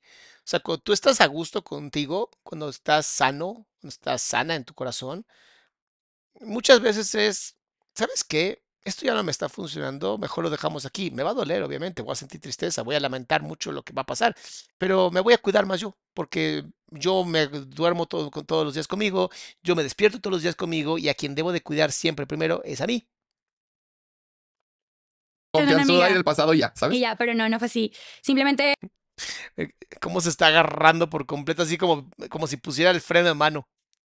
Entonces, claro, como toda persona, creo yo que agarra su semáforo rojo, ya lo tenía súper en cuenta. O sea, ya, uy, ya ahí lo tenía como a la vista. Mm. Entonces, ya a partir de cualquier cosa, cualquier problema, era como, pero tú, pero tú hiciste esto. Y aquí es donde empieza la mejor parte. Que justo es lo que creo que también pasa bastante. Que en el momento en el que tú perdonas alguna, pues no decir infidelidad, tipo alguna mala acción de tu pareja, ya o la perdonas o la vas a estar trayendo constantemente Exacto. y ya nunca va a volver a hacer lo mismo. Por eso le digo a la gente, güey, si le encuentran O sea- algo, si le hacen algo, no lo perdonen porque no va a ser lo mismo. No, y esa parte, que si tú dices, ok, estás tan enamorado que lo ves con otros ojos, desde otra perspectiva diferente, si estás dispuesto a perdonar, que sea real. El verdadero perdón significa soltar y significa no volver a usar esa memoria para un ataque. Eso es el verdadero perdón. ¿Sí me entiendes? O sea, si lo vas a perdonar, ya ese tema tiene que quedar ahí porque tú aceptaste perdonarlo y aceptaste continuar y avanzar. Pero si vas a perdonar para más adelante empezar a sacar, como quien dice, los trapitos al sol, pues a qué estás jugando. ¿Me? Se llama lucha por el poder. Ya que estamos jugando a ver quién jode más al otro. Es muy bonito, es muy bonito cuando el amor se convierte en odio. ¿Entiendes? Y bueno, eso pasó. Yo descubrí esto y fue como, ¿qué es esto? Él me decía, no, pero es que es una amiga, tú no. Entonces empezaba lo de siempre que creo que nos ha pasado a todas, como, no, te vas a poner en una posición en la que no voy a poder tener amigas, dime si eso va a ser así o no. Y era como, ok, ¿estoy actuando mal yo? Que te la voltean, pues, sí. Exacto, te, te la devuelven, ¿me entiendes? Y así fue como me sentí. Entonces dije, ok, bueno, voy a dejar esto pasar. Pero entonces aquí es donde empieza el problema que creo que actualmente todavía me sigue afectando un poco. Ahí también eh, voy a tener que lastimar a algunos, eh, de esas personas que creen, ¿no? Algunos homo habilis, em, que creen que los hombres y las mujeres no pueden ser amigos.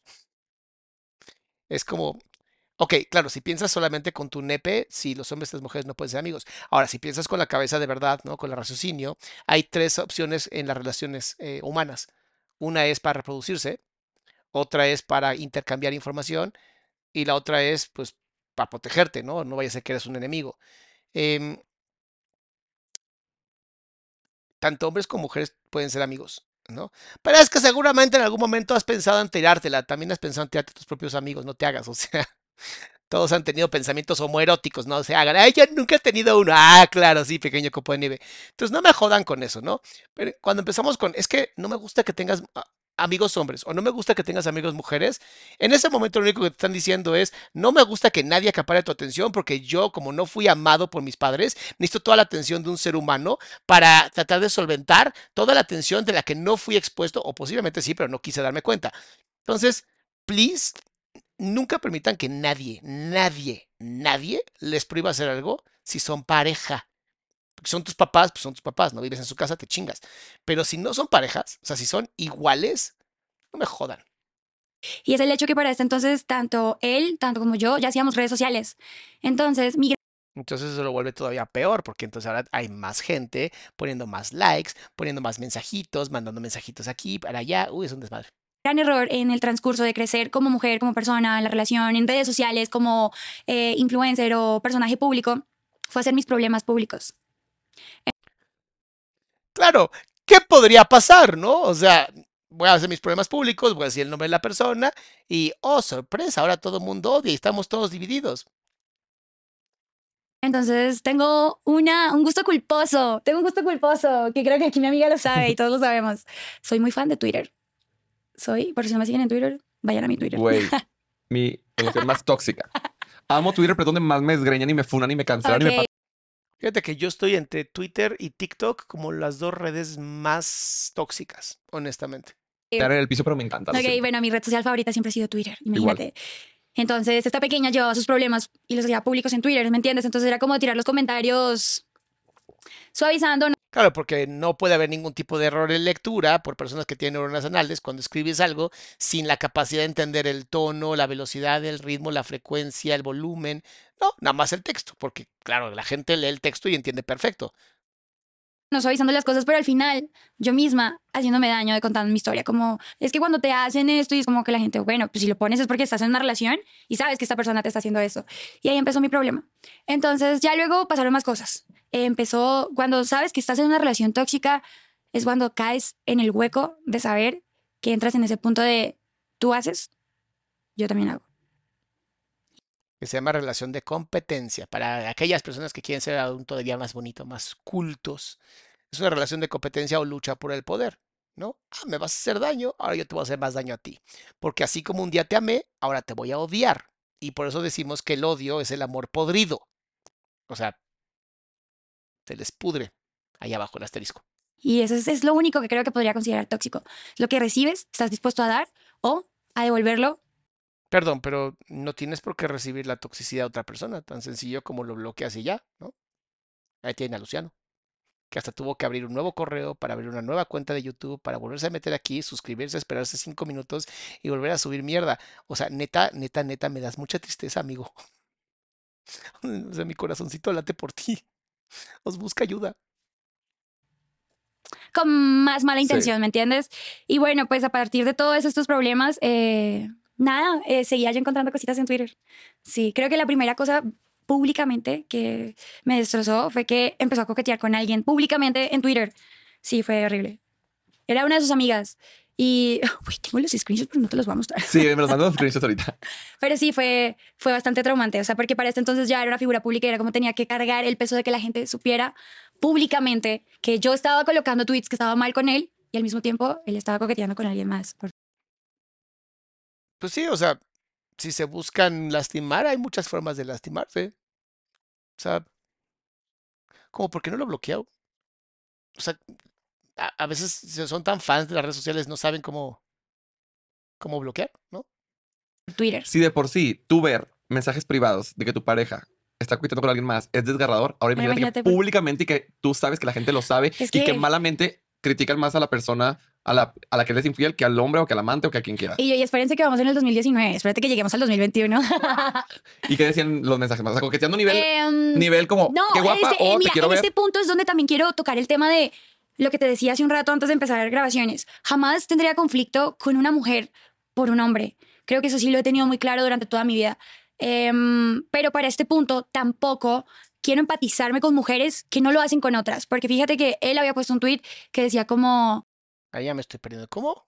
si me sigues, ¿cómo es? Como si me sigues mandando fotos de tu carita, no sé qué, no me vas a dejar otra opción. Y esta chica, sabiendo que él era mi novio y que pues obviamente teníamos una relación, le publica dos fotos de ella y como, a ver, atrévete. ¿me Pues es que, a ver, mi amor, este, yo sé que muchas veces las, las, las chiquillas, las chiquillas creen que la violencia solamente ocurre de hombres, ¿no? Hacia hombres o hacia mujeres. Pero, este, pues es que hay cierta violencia social provocada por mujeres, muy violenta, en donde valgo por lo que logro. Entonces, si te logro bajar el novio, significa que soy más bonita que tú. Y como lo único que en mi po- pobre cerebro anal funciona es ser bonita, ¿no? No estoy hablando de todas, obviamente, sino de los copos de nieve. Pues obviamente para esa persona es, ahí te van más fotos. Porque hasta ahí llega mi capacidad neuronal. Como su ano. ¿Entiendes? Y yo fui como, verga. Sí, es como, a ver, el compromiso es él, Exacto. pero no. ¿Y tu dignidad dónde está? Exacto. Y tus valores, tu sororidad, etc. A ver, primero, ni hay valores. Segundo, sororidad es una palabra que apenas acaban de entender. Y tercero, esto es una competencia y pues, si el otro idiota sigue dándole como las... No hagas esto, ¿qué está diciendo realmente? Hazlo. etcétera. O sea, está perfecto que siempre se responsabilice al hombre, a la persona que es infiel, no al hombre, a la mujer, Sí. la persona que es infiel, pero también yo he dicho que la persona que ha sido como el amante, la amante, etcétera. sí, pues, es como, güey, también está muy culero que te Depende. Porque muchos amantes no saben que son amantes. O sea, hay muchas parejas que no saben que son poliamorosas, honestamente. sientas orgullosa de ser la persona con la que están intentando lastimar a Sí. otra persona Y directamente. todavía, mira, maybe van a funar porque digo, pero mínimo hágalo a escondidas, no lo andan poniendo en Eh, Twitter. Mira, mira, mira, te voy a decir algo. Siempre he sido, es que también va a sonar muy funable como Ni mujer. modo porque nos funen, que nos funen Güey. juntas. Ya en este punto digo como, verga, marica, si voy a, a- a poner mi tiempo para estar con alguien y si me vas a fallar, fuck, hazlo bien por lo menos. Exacto. O sea, si vas a ser infiel, no seas pendejo. Hazlo bien. Échale ganas, Échale escóndeme. ganas. Agarra un celular falso, mándase mensajes en la madrugada, bórralos, algo así, échale coco. Lo que pasa es que no estaba buscando ser infiel a lo tonto, estaba buscando lastimarla. Eso es lo que no están queriendo ver.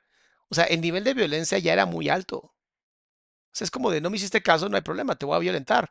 ¿Y cómo te voy a violentar? Tú eres una influencer, te importa mucho tu forma física, te importa mucho quién eres, te voy a funar donde más te duele, porque el amor se convirtió en algo podrido.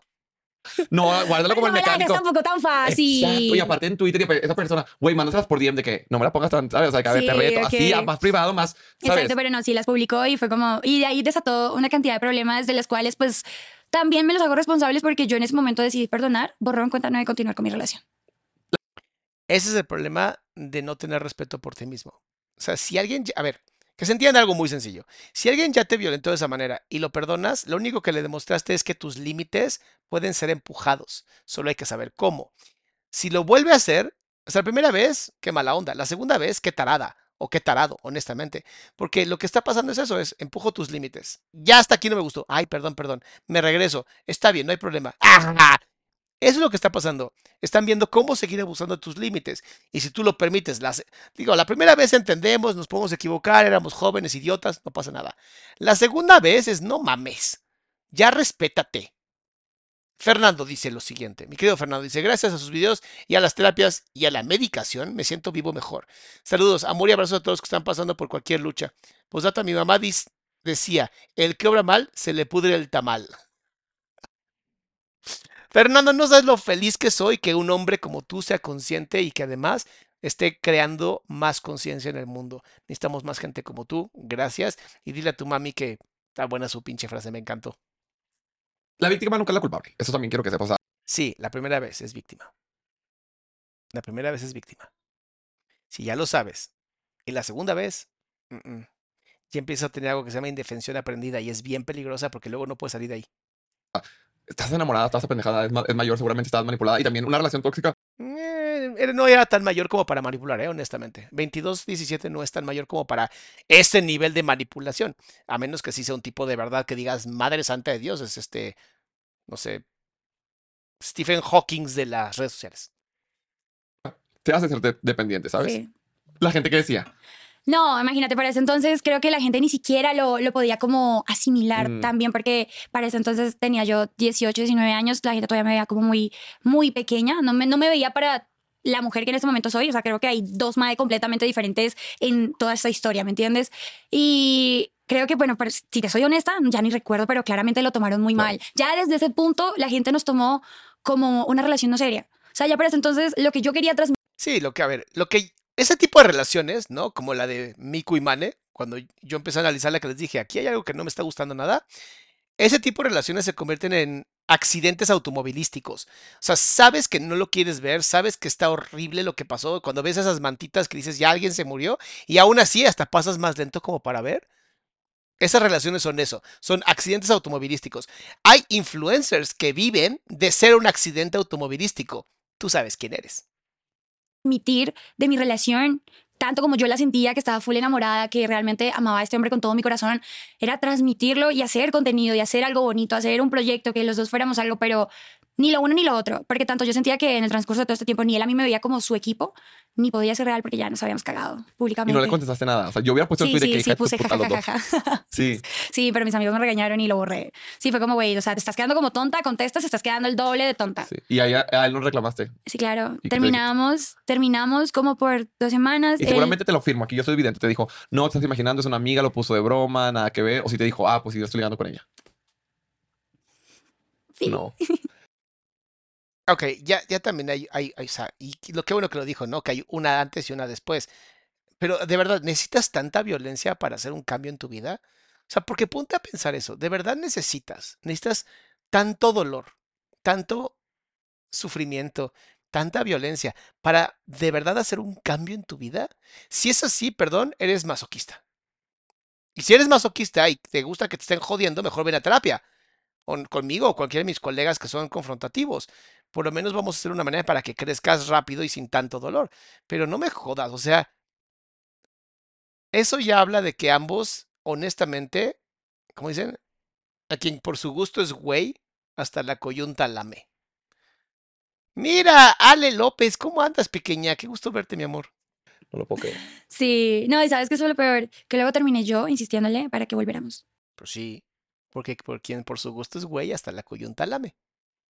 Porque es, esta- es estas personas que confunden el crecimiento y desarrollo personal con tolerancia, con mientras más aguantes, más creces. Eso solamente funciona en los diamantes. Dejen de creer las mamadas de Instagram, dejen de creerse las mamadas de Facebook, dejen de creerse esas frases pendejas de TikTok, por Dios. O sea, se los digo de verdad, la vida no tiene que doler para aprender. Uno puede aprender viendo a los copos de nieve. Son tan imbéciles que te das cuenta cómo funcionan las cosas. No te voy a juzgar porque uno, cuando está enamorado y cuando está chiquito, es Güey, yo, tonto. yo no juzgo a ninguna No. mujer que esté enamorada, porque creo que No, no, yo sí los juzgo. Aquí vénganse, yo aquí las juzgo sin pedos, poca madre, padrísimo. Estar enamorada, estar enamorado no es justificación de ser estúpido, que quede muy claro. Estar enamorado es bien bonito. Y sí, chance toleras una, dos, pero neta, ¿tantas? No, eso ya no es enamoramiento. Eso ya no es enamoramiento. No hay ni siquiera mujer, no hay persona en este mundo que se salve de pasar por esto, pero es diferente. Las experiencias del amor nunca van a ser iguales. Tú las has tenido diferente, mi amiga que está allá sentada la ha tenido diferente, yo la he tenido diferente. Claro. Siempre Sí, van a nunca, ser... nunca voy a juzgar. Por eso no puedes justificar que estar enamorada es una, una capacidad, porque no es una enfermedad mental, ¿sabes?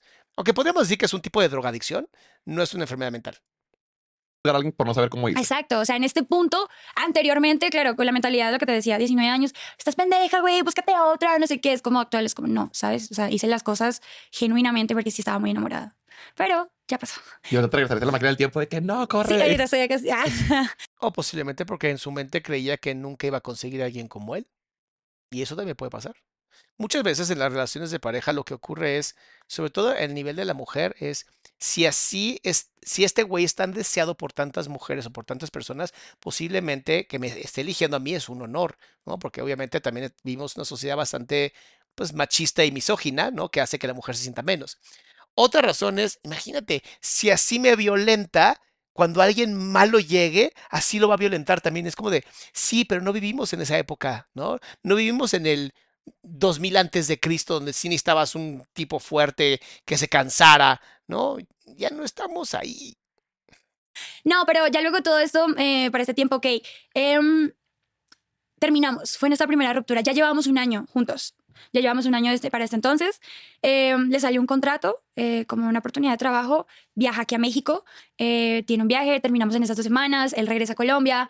volvemos a hablar. Estamos juntos. Para ese entonces también nuestra relación tóxica implicaba que todo lo solucionábamos. Ya tú sabes. Obviamente con sexo. Porque es lo que hace que vuelva a haber oxitocina en el cerebro, lo que hace que vuelvas a sentirte unido, lo que hace de ahora sí va a ser diferente, porque ya lo volvimos a hacer. Y, o sea, está, estamos tan íntimos que esto no vuelva a volver a pasar. No, están drogados, eso es todo. Se la están pasando bien, sienten placer y adelante. Es que nadie más me va a tocar como tú. No mames. O sea, no es como ciencias. El amor, ¿eh? Bueno, coger más bien. Haciendo el amor. Exacto. Ay, es que el sexo de reconciliación, no mames. La neta, la neta. Yo a veces estoy así tranquilo en mi casa y de repente digo, ¿y si me peleo con mi novio para reconciliarnos? Y le mando un mensaje, porque tienes 12 segundos sin contestarme. Eres un pin.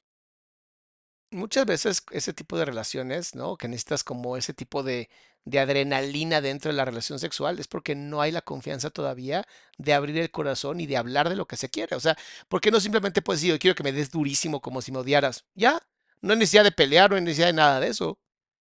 Pero hay vergüenza. Cualquier, eh, así, cualquier emoción que, con- que haga constricción en tu cuerpo está peleada con el amor. La tristeza, eh, la culpa, la vergüenza, eh, el miedo, van a evitar que puedas abrir el corazón. Y donde hay miedo, no puede haber amor. Así de sencillo. Ni un poquito, no, porque literalmente son opuestos. Pinche perro infiel casi casi. Lo después de que llego a la casa y, ok, Ok. hay que contentarnos. Sí, eso sí. Por Sí. también entiendo mucho a la gente que... Sí, pero vuelve te digo, estaba pequeña. No, y aparte también, que es adictivo además, porque el sexo de reconciliación tiene que ver con adrenalina, tiene que ver con cortisol y la adrenalina, a diferencia de la serotonina, a diferencia de la oxitocina y estas eh, hormonas y neurotransmisores que se dan en el amor, la adrenalina es como mucha energía y esa mucha energía es la que puedes pedirla sin necesidad de pelearte. Pero bueno, ustedes háganlo como quieran no es algo sano porque no está solucionando nada verbalmente ni No. vocalmente, ¿sabes? De, vamos a hablar, ¿qué te lastima? ¿Qué me lastima? Mierda. Ay, Alfredo sacó una ahí doble sentido, ¿eh? No está solucionando nada oral- oralmente. No me conoces, Fredo. Error, tu error, ¿cómo lo mejoramos? No, nada más era que, ay, bueno, nos besamos, somos pendejos y ya como si nada. Sí, entonces para este entonces él regresa a Colombia, volvemos a hablar, todo vuelve a ser bonito, eh, dejamos claras las cosas, qué quieres tú, qué quiero yo, todo pintaba increíble, o sea, todo pintaba increíble. Hey, justo esta pelea que te digo de lo del tuit, todo esto pasó justo para nuestro primer aniversario. Cabe aclarar que en todo el medio de la historia no hubo un aniversario, no hubo nada, si me entiendes, no hubo algo bonito que yo dijera, wow, pero aún así seguí intentándolo. Él regresa a Colombia, volvemos a intentarlo, todo súper Con eso también te demuestran qué tanto le importa realmente tu relación, ¿no? Si no hubo un aniversario, entonces.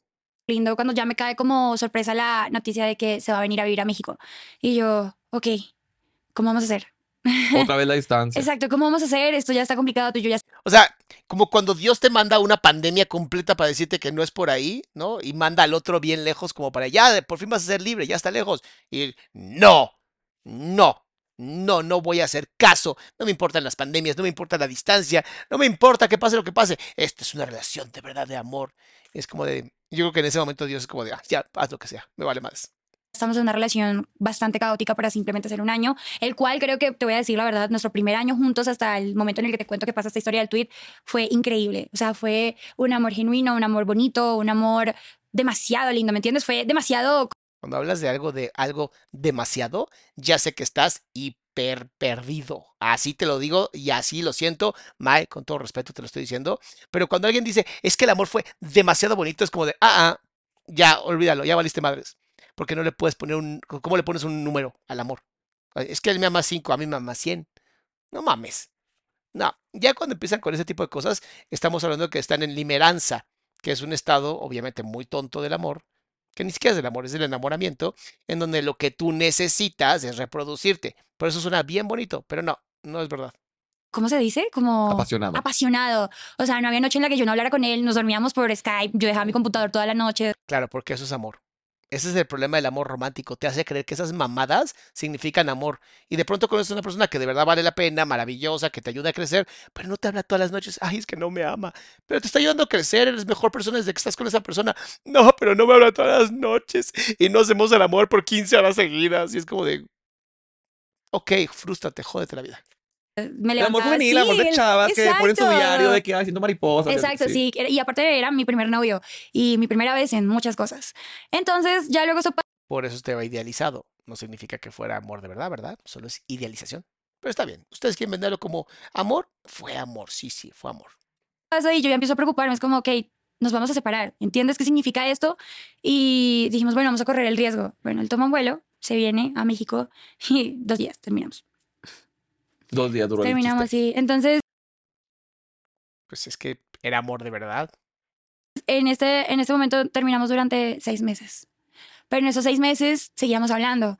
Era como, quiero estar contigo, pero yo no te perdono esto. Yo, yo quiero estar contigo, pero tú me hiciste esto. ¿Cómo para qué? ¿Cómo para qué desperdicias tanto tu vida jodiéndote seis perros meses hablando con alguien para reclamarle? Es como de, güey, no funciona, déjense un año, si después de un año vuelven a hablar, a lo mejor funciona. Yo quiero estar contigo, aparecía, desaparecía, aparecía, desaparecía. Para ser honesta, lo que la gente no sabe o solamente saben mis amigos, las pocas personas, incluso mi familia, en este tiempo de seis meses, creo que los dos vivimos completamente dos etapas diferentes. Yo estaba viviendo mi primera ruptura, mi primer corazón roto, eh, y él estaba viviendo en otro país, con sus amigos, experiencias nuevas, ¿me entiendes? Gente nueva. Gente nueva. Entonces, Eso no significa que no tuviera su corazón roto. Básicamente mi momento fue estar en casa. Eh, yo tenía mi- mis vacaciones de, de receso por la universidad. Fui a casa de mi mamá y básicamente tuve un cuadro de, de depresión en el que mi familia ya no sabía qué hacer conmigo. Otra razón más para no tener relaciones de pareja en la universidad o la preparatoria. Te jodiste toda tu carrera por un güey o por una mujer. No me jodas. Habiendo 8 mil millones de personas, naciendo no sé cuántos miles de seres humanos todos los días, habiendo un montón de gente que alcanza la mayoría de edad todos los días. Claro, por este voy a acabar con mi existencia. Bravo, bravo. 2024 y seguimos siendo tan imbéciles como si fuera 2000 antes de Cristo. No, qué belleza. Pero yo también sabía lo que él estaba haciendo. Estaba de fiesta, güey, fue un momento muy duro. Tenía que básicamente todos los días decirle como, por favor, saquemos esto adelante, podemos hacerlo. Y él, no, no, no, no, no, no, no. Cuando yo llego a un punto en el que yo encuentro mi estabilidad, regreso a Bogotá a hacer mi universidad, esa persona vuelve a aparecer. Hombre que te ve feliz, hombre que regresa, chingo mi madre si no. No, no, no. Hombre, sí. O sea, pedazo de popó, sí. Pero también no es de las mujeres, ¿eh? Nomás para que no se vayan a equivocar. y me dice como, ok, intentémoslo. Yo, obviamente, vamos a intentarlo. Estuvimos hablando y no. O también estuvo chingui jode, chingui jode, chingui jode, chingui jode, chingui jode, chingui jode. Se los dije alguna vez cuando hablábamos de, no me acuerdo qué otro influencer, ¿no? Que cuando tienes a un novio o novia que es acosador, eso sí pasa. O sea, eso sí pasa. El 15% de las parejas regresan con, la, con el exnovio o exnovia que está acosándolo. 15%, o sea, es un número bastante alto. Y es un número alto porque sí funciona. Su, su, su manera, creo que el punto de quiebre de nuestra relación es que nunca había una comunicación. No, no, sí había comunicación, nada más no eran uno para el otro. Listo, vivían desde el miedo, vivían desde la ansiedad de una relación que era fallida, pero no querían aceptarlo. Vivían desde su ego, ego de influencer. Eso fue lo que les pasó. No tuvieron los la capacidad de decir, güey, sobran personas en este mundo. Es que nunca voy a encontrar lo que encontré contigo. Bendito Dios. O sea, gracias a Dios no vas a encontrar lo que encontraste con el otro, porque no funcionó.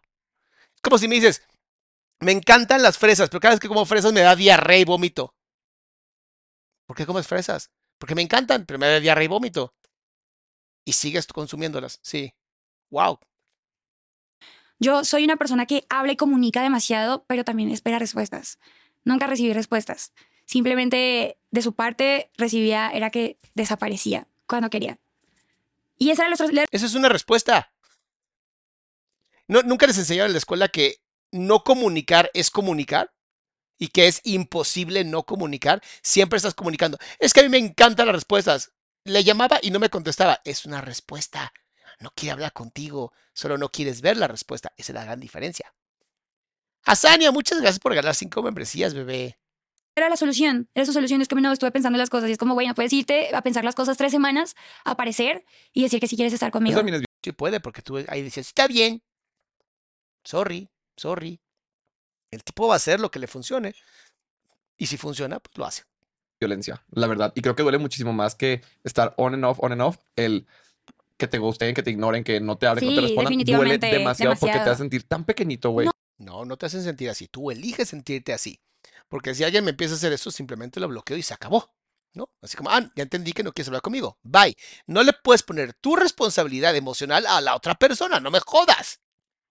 No, no es eso, sino que también te dejan como el beneficio de la duda. Mm, Entonces tú tienes varias cosas de dónde pensar. ¿Será esta o puede ser esta razón? Bueno, el punto es que ahí tuvieron muchas idas, regresos, idas, regresos. Y para ese entonces, claramente, él vuelve en noviembre. Vuelve a aparecer en noviembre en mi vida. Me dice, voy a ir a Colombia, te voy a ver. Y yo, Claro. Aquí está tu pendeja. Aquí está tu pendeja. Y te la cara de blanco, la sí. así rojo. ¿Qué haces, mija? No, nada. Ya me contrataron otra vez de payaso. Yo he sido esa persona y lo saben perfectamente. Ok, bueno, para este entonces él ya regresa a Colombia y listo, nuestra relación de nuevo empieza a marchar bien. El... Wow. Qué simplista, ¿no? A marchar bien. O sea, todo lo que pasó antes no tiene nada que ver, no importa. Lo que importa es el aquí y ahora porque el amor romántico todo lo puede. Wow regresa, hablamos las cosas y lo único que en este momento yo le pedí fue como la verdad y nada más que la verdad. No me, no, no me correspondía realmente saber qué hiciste mientras estuviste sin mí, pero necesito la tranquilidad. ¿Me entiendes? No sé si en ese momento fue correcto o incorrecto lo que le pedí. Nunca debes de pedir el pasado de una persona. Te vale madres. Y eso se lo he dicho a muchos de mis pacientes y a algunos de mis pacientes hombres también. Les digo muy claro, es súper, súper claro. ¿Está bien que le preguntes sobre el pasado a mi novio o novia? No. ¿Pero por qué? ¿Por qué no? Porque te vale madres. Porque tu relación empezó aquí. Terminaron y volvieron a empezar. Tu relación empezó aquí. La de atrás, no importa. te vale madres. Pero es que, y, y si, y si se acostó con alguien y tiene una infección de transmisión sexual, háganse exámenes de transmisión sexual. Es muy sencillo. No te dice el pasado, pero te dice lo que pasó. Ruth, muchas gracias por apoyar el canal, mi amor, preciosa. Pero yo también me senté a hablar con la verdad y le dije como, mira, eh, esto pasó, un día salí de fiesta, esto sucedió, no pasó más nada. Quiero que tú me cuentes. Claro, porque si yo lo digo, te toca a ti. No lo hizo. Sí me contó que salió con alguien, que conoció personas. Y yo, ok, listo. En ese entonces yo ya le había dado cara, nombres al personaje, pero yo nunca tuve caras y nombres del personaje. Esto es muy importante en la historia de lo que estoy contando, porque más adelante creo que voy a tener que contar la historia del por qué estoy sentada en este podcast hablando contigo. Y ni modérrimo. Oye, qué duro porque hay gente, por ejemplo, a mí también me gusta saber todo. Yo prefiero saber todo, aunque me duele, aunque me Sí. destruya, pero ya no hay, o sea, ya me imagino lo peor, aunque lo que me cuentes sea lo peor, ya, puedo dormir tranquilo. Pero Interesante, interesante. Eso después lo vamos a platicar. si no me dices, yo me voy a ir volando otras Claro, cinco veces peor y claro. la- entonces prefiero, pero también lastima más. O sea, Sí. tú le he dicho ese, ah, entonces, ah, pues sí, me cogí No, el 15. si tú me preguntas en este momento, hubiese dicho, Mae, no mames, no preguntes, quédate así, así Sí, estás que- bien, así estás bien, o sea, de verdad. Pero, vuelvo te digo, tenía, estaba pequeña Sí. y todo era como, quiero saberlo, quiero, güey, decía, me voy a casar contigo. Yo estaba 100% segura de que quería hacerlo. Entonces era como, necesito saberlo, quiero perdonar, quiero sanar y quiero avanzar. Así lo veía en, este, en ese punto. Ya no. Ya no. Ya no. Pero bueno, así pasaron el regresa, eh, volvemos a hablar. eh,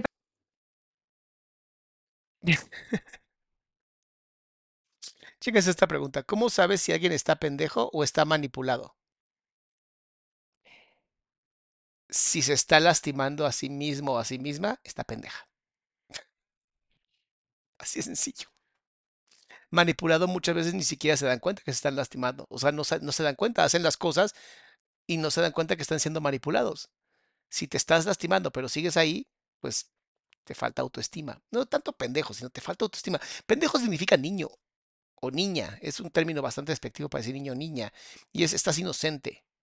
Em, no es muy lejos. Mi querido José Alejandro, muchas gracias por apoyar el canal. Para este entonces yo no vivía sola, tenía un roomie. Y mira que también fue como una depuración total. Fue una depuración total, tanto la relación con mis amistades. Además, si todo el mundo está diciendo, te está pasando esto y no quieres hacer caso, pendejo. Todo el mundo te dice, está pasando esto y tú dices, ¿en serio me está pasando esto? Manipulación. Ahora, no se crean que manipular es tan fácil. Normalmente la manipulación se da desde la parte emocional o estos vínculos emocionales en donde estás haciendo cosas que sabes que están mal para ti, que son incorrectas para ti y aún así las sigues haciendo. Es muy interesante. Todo se juntó al mismo tiempo. En ese momento Va a ir a terapia. termino de pelear con mi roomie porque mi roomie se hizo novio de mi mejor amiga. Fue un caos total. Ah, sí, o sea, sí pasa, ¿verdad, niña? Sí pasa, ¿verdad? Por eso no debes de andar con tu, el amigo de tu hermano. ¿Ven? Dije, no puedo estar acá. Cuando yo me voy, él llega a Colombia, llega en noviembre, finalizando noviembre, diciembre, y yo ya tenía que regresar de nuevo a mi casa a pasar fechas especiales con mi familia. Y le digo como, oye, pues no, o sea, tú te puedes quedar acá en el apartamento hasta que yo regrese en, después de las fechas que voy a pasar con mi familia, porque claramente quería con todo el amor del mundo invitarlo, pero mi familia ya en este punto no aceptaba ese hecho, no estaban preparados para que yo les dijera volví con él después de Ahí es donde sabes que es- estás menso y no estás manipulado. O sea, sabes perfectamente que es incorrecto y aún así lo sigues haciendo. haber vivido casi dos meses en los que, si me entiendes, tenían que lidiar conmigo de, vamos, vamos a salir adelante, o sea, la tristeza no te va a ganar. Entonces tampoco quería faltarles el respeto de esa manera. Y yo me fui, él hizo también, se fue con su familia, y ya nos volvimos a encontrar en enero, todo súper bien, increíble. Eh, para este entonces yo decidí mudarme, ya no quería estar con mi roomie por la cantidad de problemas. Y bueno, todo iba increíblemente bien. Fueron como un lapso de seis meses en el que todo estaba funcionando súper bien. Voy, conozco a su mamá por primera vez, viajo a donde, de donde es él, todo súper lindo. O sea, yo dije, verga, por fin. Eso que acaba de decir es la razón por la cual les va tan mal en las relaciones de pareja. Tienen esta esperanza bastante tonta de se va a arreglar. Y es como, ¿por qué se tiene que arreglar contigo? O sea, ¿quién? A ver, muy sencillo. ¿Quién de ustedes quiere un coche así que diga, yo necesito un coche, me encantaría un coche, es increíble, un coche, sí, por favor? Y yo te dijera, va, ¿cuánto cuesta tu coche? No, pues un millón de pesos. Va, aquí está el millón de pesos, cómprate tu coche. Y llegas con una carcacha que costó cinco mil pesos y me dices, es que los otros 995 mil los voy a usar para arreglar el coche. Es como, neta, si una relación de pareja no funciona desde el principio, ¿para qué mierda sigues intentándolo? búscate una relación bonita de pareja y si empieza a fallar lo que sea, van aprendiendo. Pero tratar de arreglar algo para llegar a ese punto de, ah, por fin, es como de, ay, no me jodas. Chio dice, hoy es mi cumpleaños y mejor pasar aprendiendo con el dog. Saludos de Vancouver. Chio, desde aquí las Salamandras Salamonquis te mandamos un feliz, feliz cumpleaños. Ojalá la pases increíble y pues bueno, sigue disfrutando aquí el chismecito. O sea, la última ya era la oficial, vencida, ya, sí, ya. después de tanto Via Crucis. Exacto. Así, ah, gané. ¿Qué? ¿Qué ganaste? ¿Qué? Neta, ¿qué ganaste? Esto ya es el transcurso del 2020. Ya voy en el 2020. Ay, no quiero que llegue el 2021, no, por favor. Esto ya era como en el transcurso del 2020 y mm, bueno, empieza la fabulosa pandemia. Em, yo me mudo, ya tengo un apartamento, él- yo le dije la idea es que te quedes conmigo eh, antes de que regreses a México. Él estaba todavía como dudando si regresar o no regresar a México y yo le dije, no, pues mira, sencillo, solucionemos. O sea, esto es de pareja, ah, de un equipo. Estoy, ya tengo un departamento, eh, perfectamente podemos vivir los dos, hacemos nuestro contenido, te organizas, yo me organizo, yo hago la universidad, adoptamos un gatito, hacemos todo esto juntos. Están jugando a la casita. Estaban jugando a la casita. No tengan relaciones tan jóvenes. No, no está bien jugar a la casita. Y él, no, no estoy seguro. Y yo, bueno, ok, está bien porque tienes la oportunidad de estar en otro país buscando tus sueños y encontrándolos. No te lo voy a, no, no me voy a poner en, un, en una posición en la que no voy a permitirlo. Yo también en mi momento estaba pensando Y aunque quieras, ¿no? El güey ya demostró que le vale madres. que lo que yo quería para mí era hacer la universidad, lo cual no fue así. Pero estudien. Pero bueno, en todo esto pasa, eh, empieza cuarentena. Antes de la cuarentena, eh, él me dice como yo voy a ir a visitar a mi mamá. Y yo, oye, pues claro, te espero acá cuando vuelvas. Él se va. Y, ah, bueno, antes de esto, recuerdo, ok, ya me acuerdo de la primera pelea antes de que todo esto pasara. Yo le digo como, oye, de verdad, siento que ya necesito adoptar o tener una compañía porque no disfrutaba mucho el hecho de estar sola en casa. Y él no estaba tampoco la mayor parte del tiempo conmigo. Otro terrible error, tratar de que tu soledad sea cubierta por alguien más o algo más. Si no puedes estar en soledad contigo, es que hay algo muy cabrón dentro de ti que está afectando y que tienes que trabajar. Suplirlo y anestesiarlo es literalmente exactamente lo mismo como pues mejor métete narcóticos. Él estaba en casa de sus amigos. Entonces era como, bueno, quiero, quiero adoptar un gatito. Y un día me levanté, llegué a la universidad, estaba muy triste y fue como, ¿sabes qué? Hoy es el día, me vale verga. Me vale súper verga. Me voy a adoptar a mi gata. Y me fui. Y cuando yo llegué, fue como, güey, hice lo que queríamos hacer, ¿me entiendes? O sea, como me tomé la decisión de hacerlo. Independientemente de que yo lo haya Ya tenemos un hijo. Hecho, quiero que sepas que te quiero hacer parte de esto. Ay, es un gatito, pero no importa. Era como algo que No, pues me es- hacía es- mucha es- ilusión. Es big deal, la, ver- la Exacto, me hacía mucha ilusión y su reacción fue completamente diferente a lo que Pues sí, obviamente para él fue una responsabilidad más, no tu idea de la casita. que yo imaginaba. Entonces en ese momento yo dije, ok, bueno, listo, no importa. Estoy sola en esto, mejor para mí, es mi gatita, es mi responsabilidad, es todo. Y bueno, al final él terminó quedándose conmigo, ya esto pasa de que él se va a Dice Graciela, ¿esto puede ser considerado una obsesión? Sí, está considerado como una obsesión porque a fuerzas tiene que lograr lo que en su cabeza ella diseñó y tiene que pasar lo que ella dijo que tenía que pasar. Y eso es bien violento.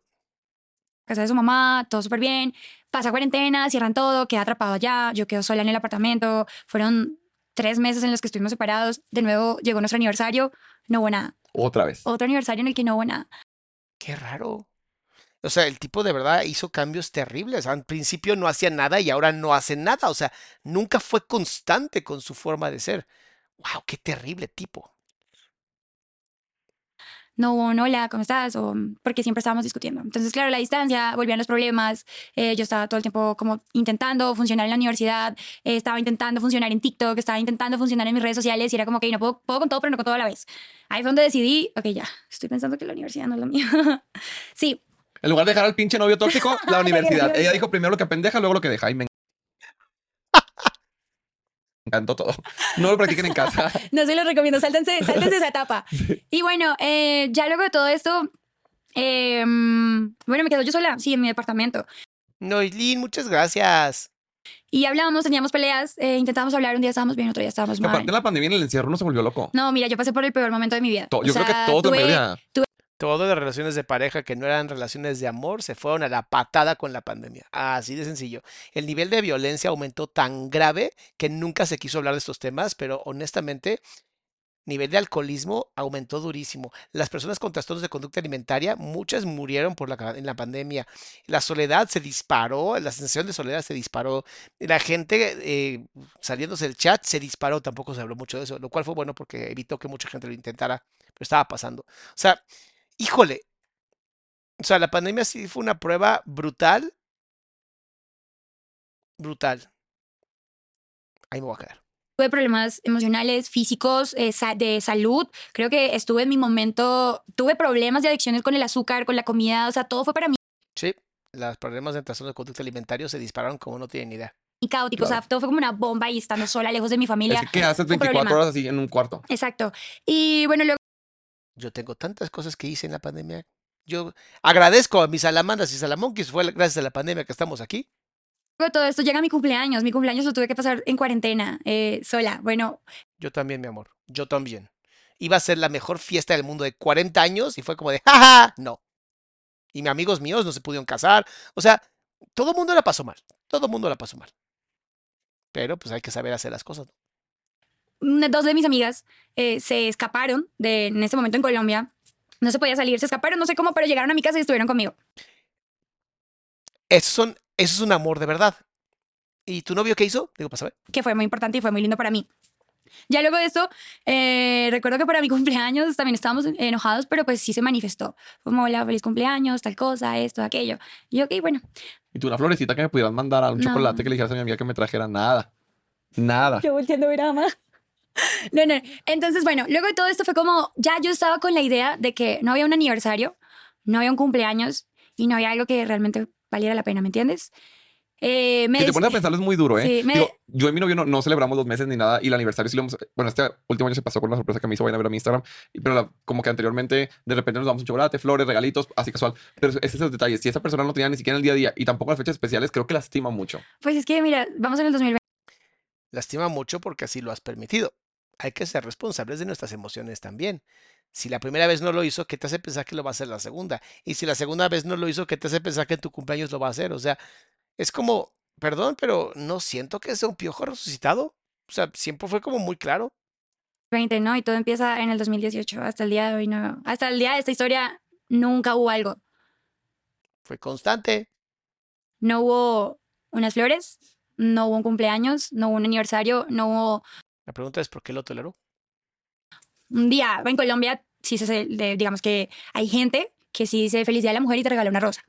No un día de la mujer. Y normalmente a mí esto sí me ha afectado un poco porque no es como que yo esperara algo que me llegaras con el super ramo buchón o algo, sino era como, ¿qué pasa por tu cabeza para no tener la intención de tener un detalle con la persona que dices que amas con Que posiblemente para él amar no significa lo mismo que para ti.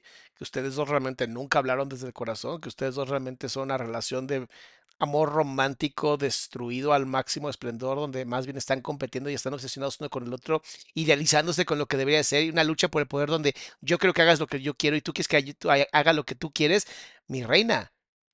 Lo que les falta a ustedes dos es amor propio, nada más. Bueno, posiblemente él sí tenga amor propio, no lo conozco. Pero tú, mi amor, sí necesitas, necesitas mucho trabajo terapéutico. Trabaja contigo, bebé.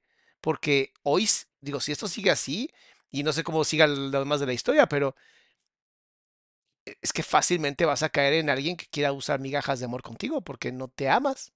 toda tu alma. En este caso compartíamos mucho, no sé, con mis amigos, incluso con mi hermano, y yo veía cómo mis amigos trataban a sus novias, como incluso mi hermano llegó a tratar a sus novias o a su novia, ¿me entiendes? Y era como, verga, ¿será que no soy yo la persona que se lo merece?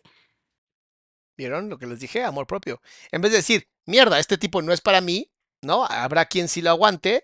Ay, seguro yo no soy la persona que se lo merece. Terapia, terapia urgente, mi amor. O qué es lo que está pasando. Pero intentaba suavizar todas estas situaciones Anestesiar, se llama anestesiar. haciéndome, como decimos en Colombia, el pajazo mental de que esto no era un problema, que esto no, no era un problema para la, para la cantidad de problemas que ya teníamos nosotros. O, o lo justificaba así. Ay, muchísimas gracias, Andrea. Dice, noches, doctor. Llevo mucho tiempo soltera y me da miedo volver a confiar. Siento que todo lo que me dicen es mentira. ¿Eso es normal o necesito terapia? Necesitas terapia, mi amor. Necesitas terapia porque lo que estás desarrollando realmente es un tipo de paranoia. O sea, porque no es como que llevo un montón de tiempo con muy malas relaciones. Es, llevo mucho tiempo soltera y tal vez ya no me quiero salir de ser soltera y prefiero estar soltera y cómoda que arriesgarme a abrir mi corazón. Entonces, mi querida Andrea, toma terapia. ¿Quieres terapia? Aquí adriansalama.com la información. em, o búscate a alguien que sientes empatía, que digas, "Ah, con esta persona puedo abrir mi corazón. Pero si tu terapia sí va a tener que ser una terapia fuerte, donde te abra ese corazoncito. No, Exacto. seguramente pues está trabajando mucho y por eso una flor no así, ¿sabes? Exacto. Entonces, bueno, ya luego para ese entonces pasó mi cumpleaños, Ya luego parece, ya es como de ya la historia que ya he contado un millón de veces. no pasa nada, todo bien, estamos en cuarentena, las cosas no se pueden dar. Eh, ya entré en un episodio en el que dije, verga, yo no puedo estar más sola acá en este apartamento, me voy a volver loca. Me voy a volver loca, lloraba todos los días, todo, todo mal, mi vida no estaba funcionando bien, me sentía muy mal conmigo misma. Estaba pasando más, antes que por el problema de mi relación con él, creo que estaba pasando más por un problema interno conmigo misma, de amor propio, de saber Sí, gracias, gracias. Me retiro, me retiro, aunque esto no es un trabajo psicoterapéutico, como lo dije al principio del video. Como dicen, es que no todo lo que brilla es oro. Qué era lo que quería para mi vida, Claro. dónde quería llegar. Entonces eso me estaba encapsulando y más cuando estás encerrado 24 horas en una casa. Tomé la decisión de decirle a mi mamá, mami, necesito que por favor me ayudes de cualquier manera a poder irme para tu casa, poder ir a Cúcuta. Pues, güey, esto fue una locura. Tuve que viajar en un bus durante seis- 16 horas con mi gatita en brazos hasta llegar a casa de mis papás. Para mí fue un alivio completamente. Llegando a casa de mis papás, me empiezo a aclarar más dudas. Estando con tus papás, todo, todo funciona mejor. Si te caen bien tus papás. Si no, a veces es mejor estar solo o con tus amigos. O el grupo de autopollo que tenemos en esta página de internet, que es una belleza. Aquí está el grupo de autopollo para que vayan. pero también esto es parte de mi historia, ¿no? Eh, para ese entonces mi relación con mis papás nunca funcionaba. Siempre peleaba mucho con mi mamá, con mi papá y con mi hermano. Y nunca encontraba el por qué, el por qué yo era tan explosiva, el por qué nunca decidía escucharlos, el por qué nunca realmente ponía de mi parte para que funcionaran las cosas. Era como si la madre siempre estuviera a la defensiva, como si estuvieran todo el tiempo corrigiéndome, lo cual no está mal, pero era como si yo no estuviera dispuesta a escucharlos. Siempre cuando estás pasando mal, crees que todos están atacándote, aunque sea algo lindo, aunque sea un consejo, aunque sea la mínima provocación, ya estás tan harta que, ¿sabes? Exacto, pero a este entonces yo no, no había caído en cuenta del cuál era el problema realmente. A veces, muchas veces el ego. El ego, sentir que yo no me puedo equivocar. y Pongan en los comentarios si a este punto ya lo descubrieron ya ustedes descubrieron o no. No es, no es ignorancia, mi querida Gabriela. Yo solamente doy terapia vía online. No tengo consultorio. Literalmente mi consultorio ya no lo tengo. Lo renté porque dije, ¿para qué diablos tengo un consultorio? Y eh, solamente doy sesiones online a cualquier persona que donde vivas. Nada más que tienes que meterte a esta página para tener información. ¿Tu personaje? Entonces, ok, ya luego después de todo esto, eh, llego a casa de mi mamá, hablo con ella, llegamos a muchos puntos. Yo, bueno, listo, mamá, lo que quiero para mi vida es esto. Voy a hacer esto y voy a, hacerlo a sacarlo adelante. Entonces, en este momento yo tomo la decisión de decir, ok, ya no quiero mi vida en Bogotá, quiero mi vida en México. Y ya para ese entonces todo se estaba solucionando. Yo me fui en mayo, estuve junio, julio y, bueno, junio, julio en, en Cúcuta, de donde yo soy. Y ya para ese entonces habían como noticias de, ok, los aeropuertos se abren, tal Sí. cosa, ya todo va a empezar a la normalidad. Y yo, bueno, ok, a partir de ese momento empiezo a solucionar las cosas para que cuando llegue el momento de partir, ya todo esté solucionado. Entonces, bueno, yo me regreso a Bogotá a entregar el departamento, pero para este entonces era su cumpleaños y estábamos afortunadamente, ya estábamos afortunadamente bien, entre comillas. Y dije, ok, ¿qué puedo hacer para que esto funcione? Conseguirte otro. Eso hubiera sido mucho más fácil. Nos hubiéramos ahorrado muchas cosas. Para demostrarle que realmente quiero que funcionen las cosas. Vean cómo siempre la responsabilidad es culpa de ella. Es, es cero amor personal. Es yo tengo que hacer es que esto cambie. Yo tengo que hacer las cosas funcionen porque yo soy responsable de esto, porque soy Dios. Y es como, no, mi amor, no. Dice Saraí, tarde pero seguro. Mi amor, nunca es tarde. Es tu décimo super chat. Muchas gracias, mi amor, por apoyar el canal. Wow, ya son 10 super chats, mi amor. Muchas gracias. Era su cumpleaños y le digo a uno de mis amigos, oye, mira, vamos a hacer este plan. Necesito que vayas por él a casa de su mamá, lo cual quedaba cinco horas de la ciudad en la que yo estaba en Bogotá. Y vas a ir por él y lo vas a traer. Y vemos cómo hacemos. Mi amigo fue increíble, fue como un ángel para mí en ese momento que se prestó, ¿sabes? ¿Quién, quién de tus amigos se presta para ir por tu novio a otro lugar? Ven cómo sí puede existir amistades entre hombres y mujeres. Él fue, lo recogió, todo súper bien, pero no tenía idea. Cuando él llega a la casa, obviamente Bueno, tienes que ser homo sapiens sapiens. Si eres homo habilis, posiblemente no. era cuarentena, eh, yo había preparado un picnic nocturno, un- una cosa así, pizza, Es como, mira la mujer que estás a punto de mandar a volar. ¿Neta vas a dejar a volar a alguien como yo, súper obsesionada y compulsiva por ti? Y él así como de, ah, pues está bien rico, muchas gracias, pero sí creo que no es una buena relación de pareja. Eh, un vino, todo súper lindo, ¿sabes? Y fue como que aquí Ay, amor romántico, el peor de todos. va a pasar, evidentemente. Hubo un cumpleaños para él, hubo una fecha para él, siempre hubieron cosas para él, ¿me entiendes? ¿Hasta dónde vamos? Pues sí, pero volvemos a lo mismo, quien le den pan que llore, ¿no? O sea, Pero cuando se trataba de mí, no había nada. si tan solo hubieras hecho todo eso para ti no tendrías el problema con él. Lo que pasa es que el güey dijo, pues me están dando todo, ¿por qué no lo voy a aceptar? El güey sabe recibir, o sea, perdón que lo diga, pero es que no, no siento que el chavo, o sea, medio sí creo que abusó algo, ¿sabes? Pero pues también si te están jode, jode, jode, jode y dices, bueno, pues si me vas a dar, me voy a dejar, ¿por qué no dejarías que te quieran?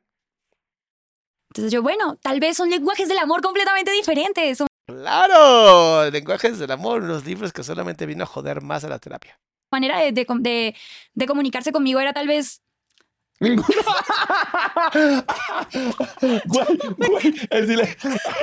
El silencio. El silencio.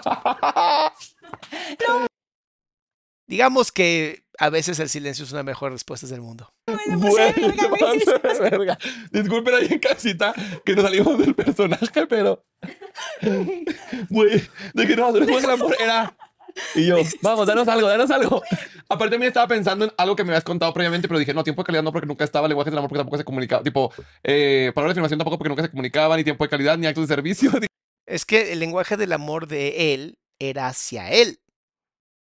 Lo que pasa es que esta chica estuvo tan encima, tan encima, que dijo, mira, me voy a dejar querer, ya. O sea, abusó, pues no sé, porque ella lo hacía, lo buscaba, o sea, es complicado. Creo que aquí no hay malos. Aquí solamente hay violencia de ella hacia ella, y eso sí es terrible. ¿cuál es? Pues vamos Ok, a poner lo que vamos- bueno, para este entonces podría emocionalmente decir, internamente y con mucha buena vida, ¿no? Algo. podría decir que, que sí, o sea, le vuelvo y te digo, no, no todo era malo, claramente, pero estoy... Bueno, también quiero, que, quiero aclarar algo que a lo mejor no he dicho desde un principio. Siempre en una relación van a haber dos versiones, ¿no? Van a Más bien tres. La tuya, la de él y la verdadera. haber dos, dos partes, dos situaciones. Yo el día de hoy estoy aquí contando Lo que tú viviste, que es lo que siempre te decimos, porque también están chingui mami en el TikTok de que es que ¿por qué dijo eso y no lo otro? Porque es su versión, y yo no voy a decir lo que el otro chico hizo, ni ¿sabes? tampoco vamos a andar contando versiones que no son nuestras, así que cállate los hijos, escuchen, no le gusta, cambie, cambie, la tiene a huevo. Ok, No, Me encanta saber que no soy el único que de pronto dice, ¿por qué la gente ve algo que no le gusta, comenta cosas que no le gustan y todavía lo... O sea, los haters son fan confundidos. Listo. Mejor no le cambien porque no monetiza. entonces, para este entonces ya básicamente Dice Karina, tarde como siempre, nunca falta un saludo, Doc. No, tarde como siempre, no te creas eso de tarde como siempre. Fernando dice, vivimos el- con la idealización del amor tan errónea que sin darnos cuenta nos estamos destruyendo. Así es, mi querido Fernando, así es. Si estás idealizando el amor, no es amor. Así de sencillo.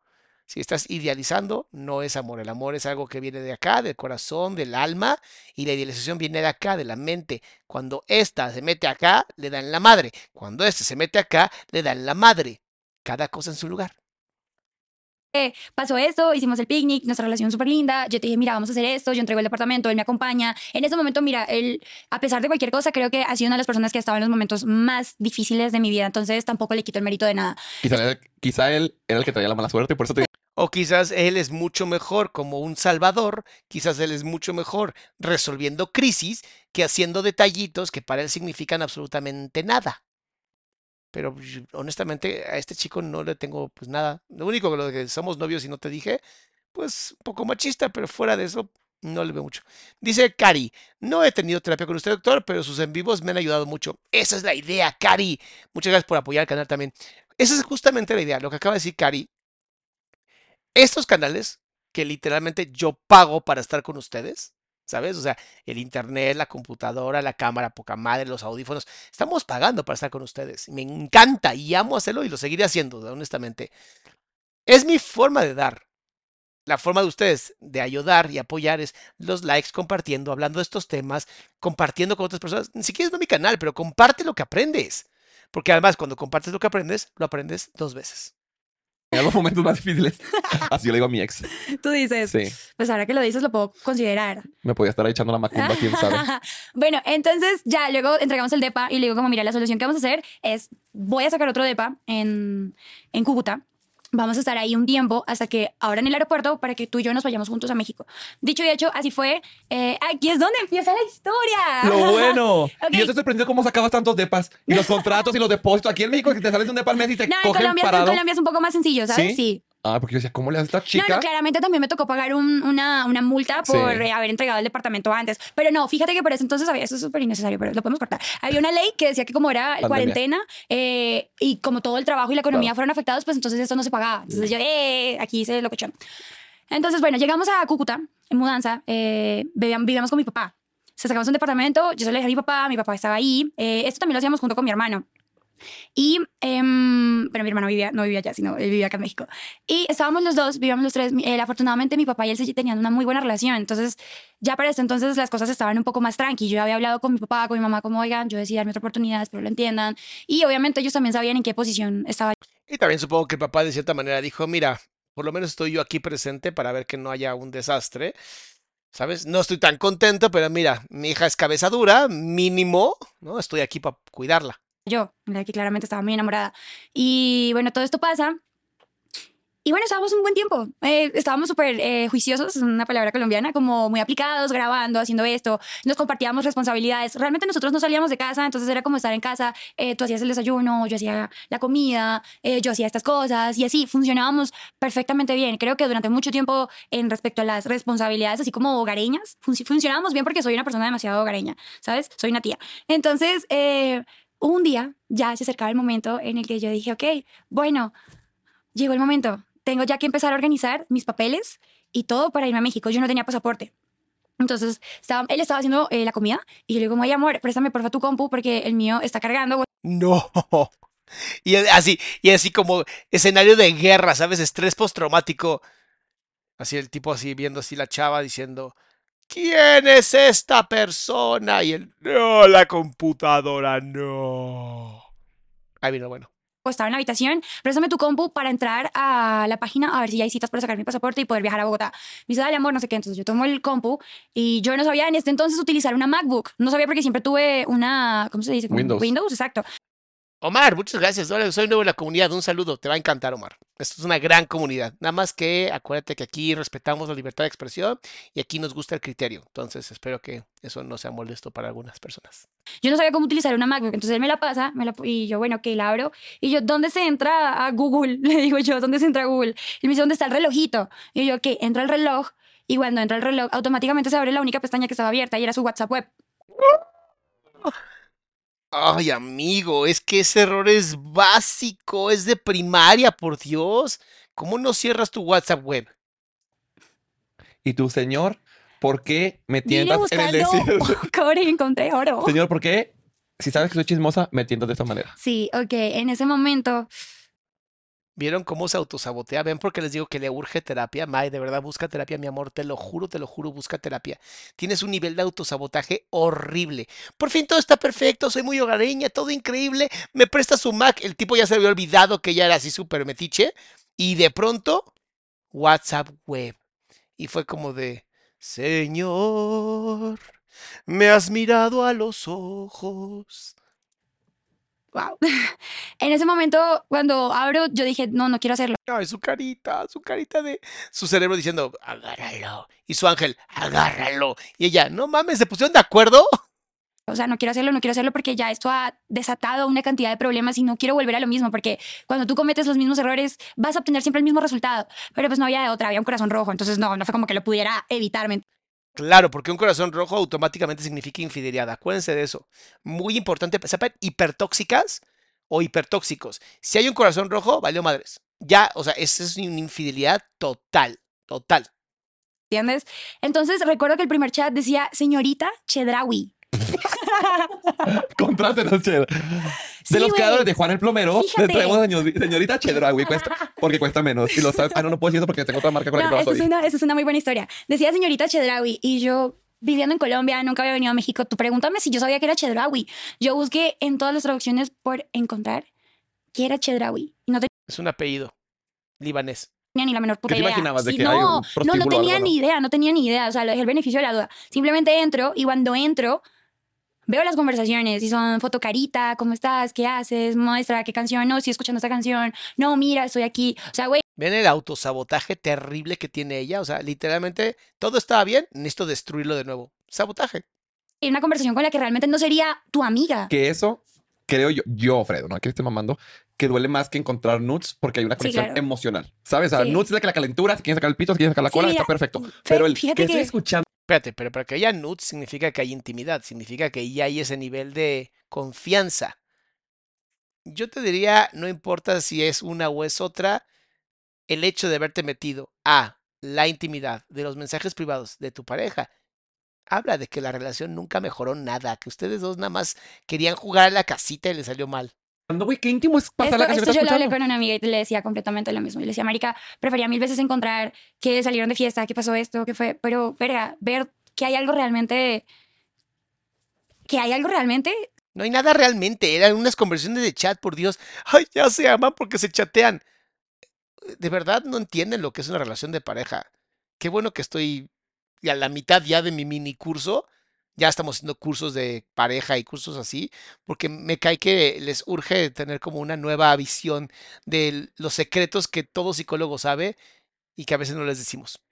Sí, sí, fue muy duro. Entonces, en este momento yo ya no piloteaba la situación en lo absoluto. Yo ya estaba una raya más allá del nivel de decir, no confío en ti, tú no confías en mí, ninguno de los dos está, está ninguno de los dos confía, estamos intentando, pero esto es un, es una, es una mala jugada, ¿me entiendes? Entonces yo me doy cuenta, reviso lo que tenía que revisar, veo cosas de, de las cuales dije, verga, qué huevos, qué huevos que estés haciendo esto mientras estás conmigo y mientras estábamos viviendo en casa de mi papá. A ver, si siempre lo hizo, ¿por qué se sorprende? Es que pareciera que el tipo era así como hiper malo, así. Y no es cierto, siempre fue él, ¿no? Es te metes, encuentras, listo. Y sigues aquí conmigo, es porque quieres, ¿no? Literalmente me estás dando permiso de ser así. No me mandaste a volar, no me bloqueaste. O sea, lo siento, esta relación no... O sea, tóxica porque ellos dos la han hecho así, pero yo no veo así que digas, ay, Dios mío, pobrecito uno, qué malo el otro. Mm, mm. O sea, habían veces en las que, para este entonces, quiero que, no sé si has visto mi, mi perfil, yo hago ejercicio, todo esto, también era un problema que no compartiéramos los mismos Hábitos. hábitos, los cuales yo hasta un punto llegué a tomar Otra cosa terrible, porque tienen que compartir los mismos hábitos, pues de, o sea, que quieren una relación de pareja, un clon. la decisión de decir, ok, ¿por qué? ¿Por qué realmente lo veo como un problema y no puedo vivirlo con él? O sea, si hace, hacer algo que a él le gusta. En ese entonces a mí me encantaba salir de fiesta, quería tomar, quería hacer, él no lo hacía. Porque tenía la edad, claro. Exacto, porque... Porque Volvemos a lo mismo, ese es el- también de los problemas, además de la madurez emocional, etcétera. Cuando andas con alguien más grande, están en etapas diferentes, tú apenas vas a empezar a descubrir, a vivir la vida, ponerte pedas, salir del antro, gat- en gatas, a conocer chicos, a besar desconocidos. Y esa persona, pues ya vivió todo eso, ya está en otra etapa, ya va a verlo como inmadurez, ¿sabes? Entonces Sí. tampoco es, es justo ni que esa persona regrese a esa etapa, ni que te arrastre brincándote esa etapa, ¿sabes? Bueno, sí, y, y esto pasa y yo veo y fue como, no lo quise confrontar al segundo, fue como, ok, fue una bomba de tiempo, dije, ¿qué acabo de encontrar? ¿Y solo encontraste esa conversación o había más? No, o sea, yo leí un montón. Ah, con ¿sabes? varias señoritas ¿sabes? No, chedrauis. no, no, no, era solo ella, este Ah. es el punto radical. Es que ya vamos llegando al 2021. Ay, no, estoy muy nerviosa por el Entonces, 2021. cuando esto pasa, yo dije, verga, ¿qué es esto? O sea, ¿qué es esto? No, no, no, no, no asimilaba lo que estaba encontrando en ese momento, ¿sabes? Y dije, ok, ya sé que vi Vean cómo se emocionó. Ese es el problema justamente de este, de este tipo de acciones, que es tan adrenalínico que es como, ¡ah! ¿Qué más hay? ¿Qué más hay? Y eso es lo que hace que sea peor, porque entonces empiezas a buscar aún más profundo y a veces hasta empujas a que lo hagan. sé, en- o sea, sé que vi, no estoy loca, normal. Y empiezo a conectar cosas. Durante esos días en los que te digo que estábamos súper bien, que él hacía, él bajaba a decir que iba a entrenar o que iba a correr alrededor de, de la residencia, pero no, bajaba a hablar por teléfono con ella. Y me di cuenta, obviamente, porque vi los mensajes, vi las llamadas. Entonces, bueno, Espérate, ah, por WhatsApp, supongo. Wow, si es nivel toxicidad, acá arriba. O sea, esta sí, mi amor, Mae, deberías de escribir un libro de cómo, cómo llegar a ese punto de violencia y violación a la intimidad para que más personas puedan ser así de tóxicos y obsesivos. Es que impresionante. Listo, me encierro yo en el baño, espero que mi papá se vaya, eh, porque no quería hacer eso. O sea, imagínate que mi papá tuviera que presenciar una cosa de estas. Entonces fue como que espero que se vaya. También recuerdo que estaba un amigo, esperé que se fuera y cuando ya yo entro al baño, ven que me demoro en salir y es como, no, hasta que no se vaya nadie, yo no salgo. Salgo y le digo como, ok, lo confronté de la peor manera, evidentemente. Obviamente, no le iba a ser bonito. No se merecía algo bonito. Se tenía que hacer de la peor manera porque les mama estar peleándose. Para eso es la relación. Esa relación es bonita porque les encanta estar peleándose.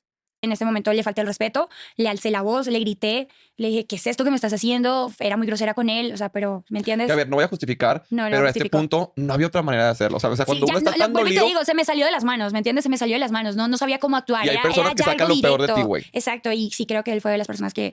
Creo que él y yo nos sacamos lo peor de cada uno de nosotros dos, definitivamente. Pues sí, porque no se amaban.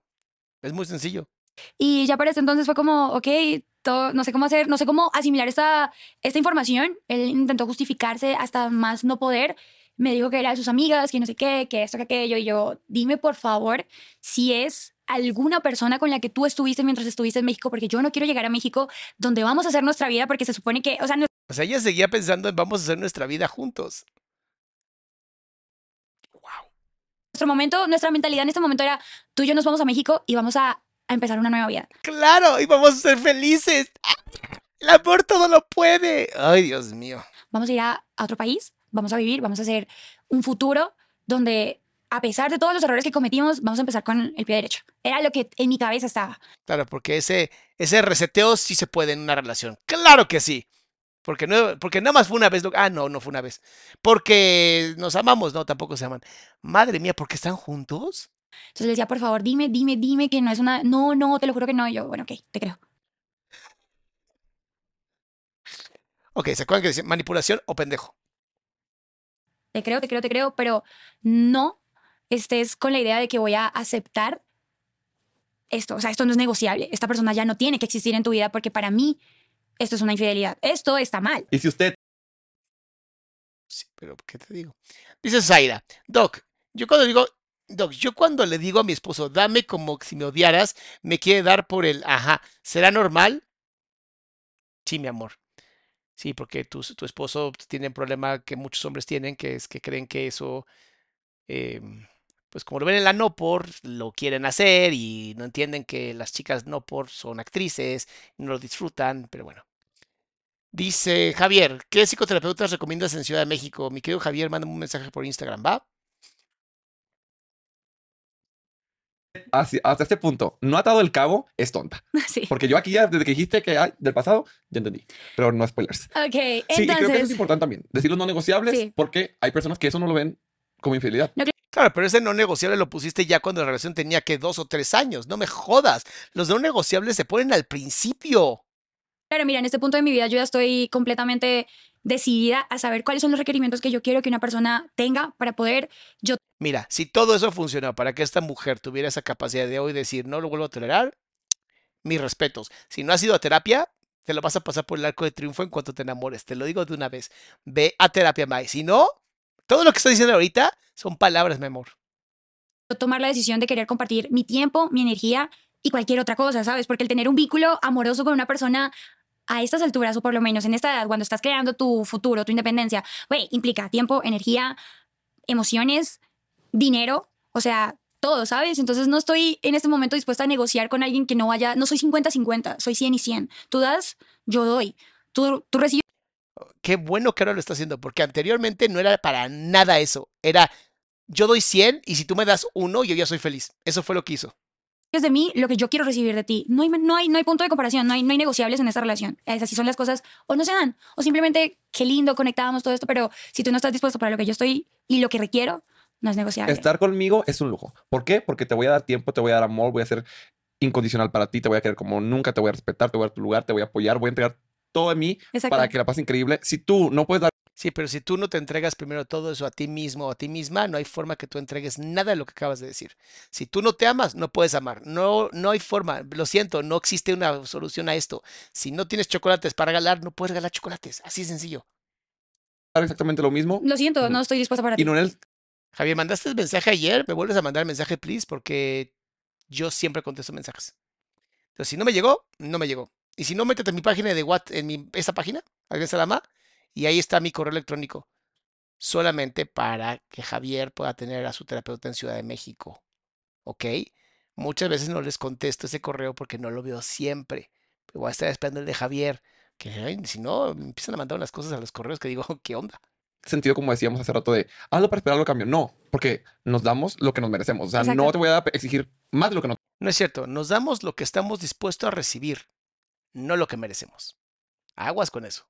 Te voy a dar. Exacto. Bueno, para este entonces, eh, te voy a saltar así súper rápido. Eh, volví a hacer el podcast. Borrón, cuenta nueva, no pasa nada, todo bien.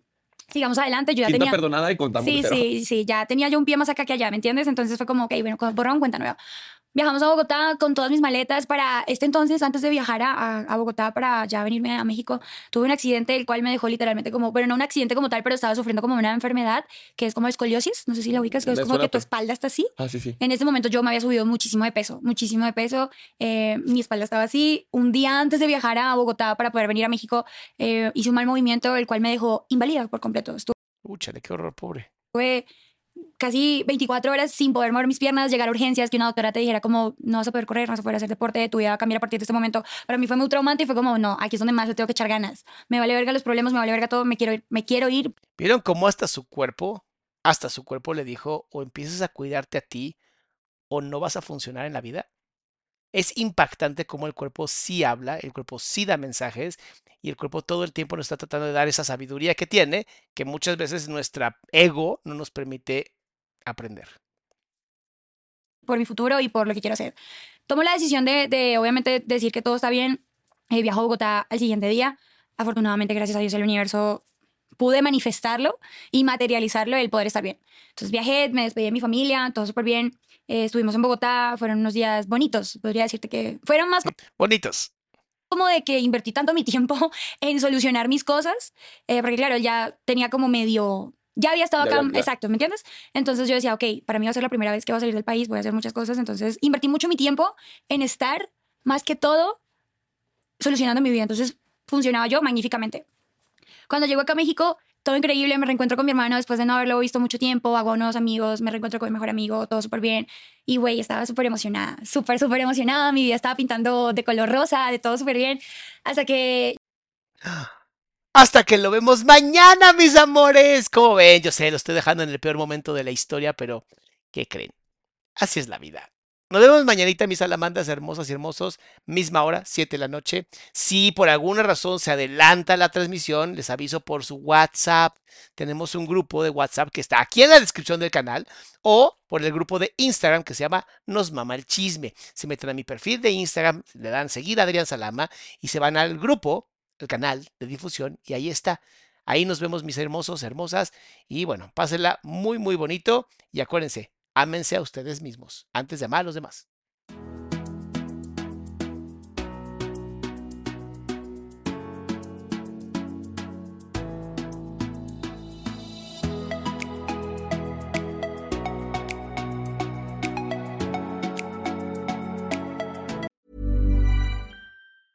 Mom deserves the best, and there's no better place to shop for Mother's Day than Whole Foods Market. They're your destination for unbeatable savings, from premium gifts to show-stopping flowers and irresistible desserts. Start by saving 33% with Prime on all body care and candles. Then get a 15-stem bunch of tulips for just $9.99 each with Prime. Round out Mom's menu with festive rosé, irresistible berry chantilly cake, and more special treats. Come celebrate Mother's Day at Whole Foods Market. How would you like to look five years younger? In a clinical study, people that had volume added with Juvederm Voluma XC in the cheeks perceived themselves as looking five years younger at six months after treatment. Look younger, feel like you. Add volume for lift and contour in the cheeks with Juvederm Voluma XC. Reverse signs of aging by adding volume to smooth laugh lines with Juvederm Volure XC. For important safety information and to find a licensed specialist, visit juvederm.com. That's J U V E D E R M.com. Not for people with severe allergic reactions, allergies to lidocaine, or the proteins used in Juvederm. Common side effects include injection site redness, swelling, pain, tenderness, firmness, lumps, bumps, bruising, discoloration, or itching. There's a risk of unintentional injection into a blood vessel, which can cause vision abnormalities, blindness, stroke, temporary scabs, or scarring. Talk to a licensed specialist to find out if it's right for you.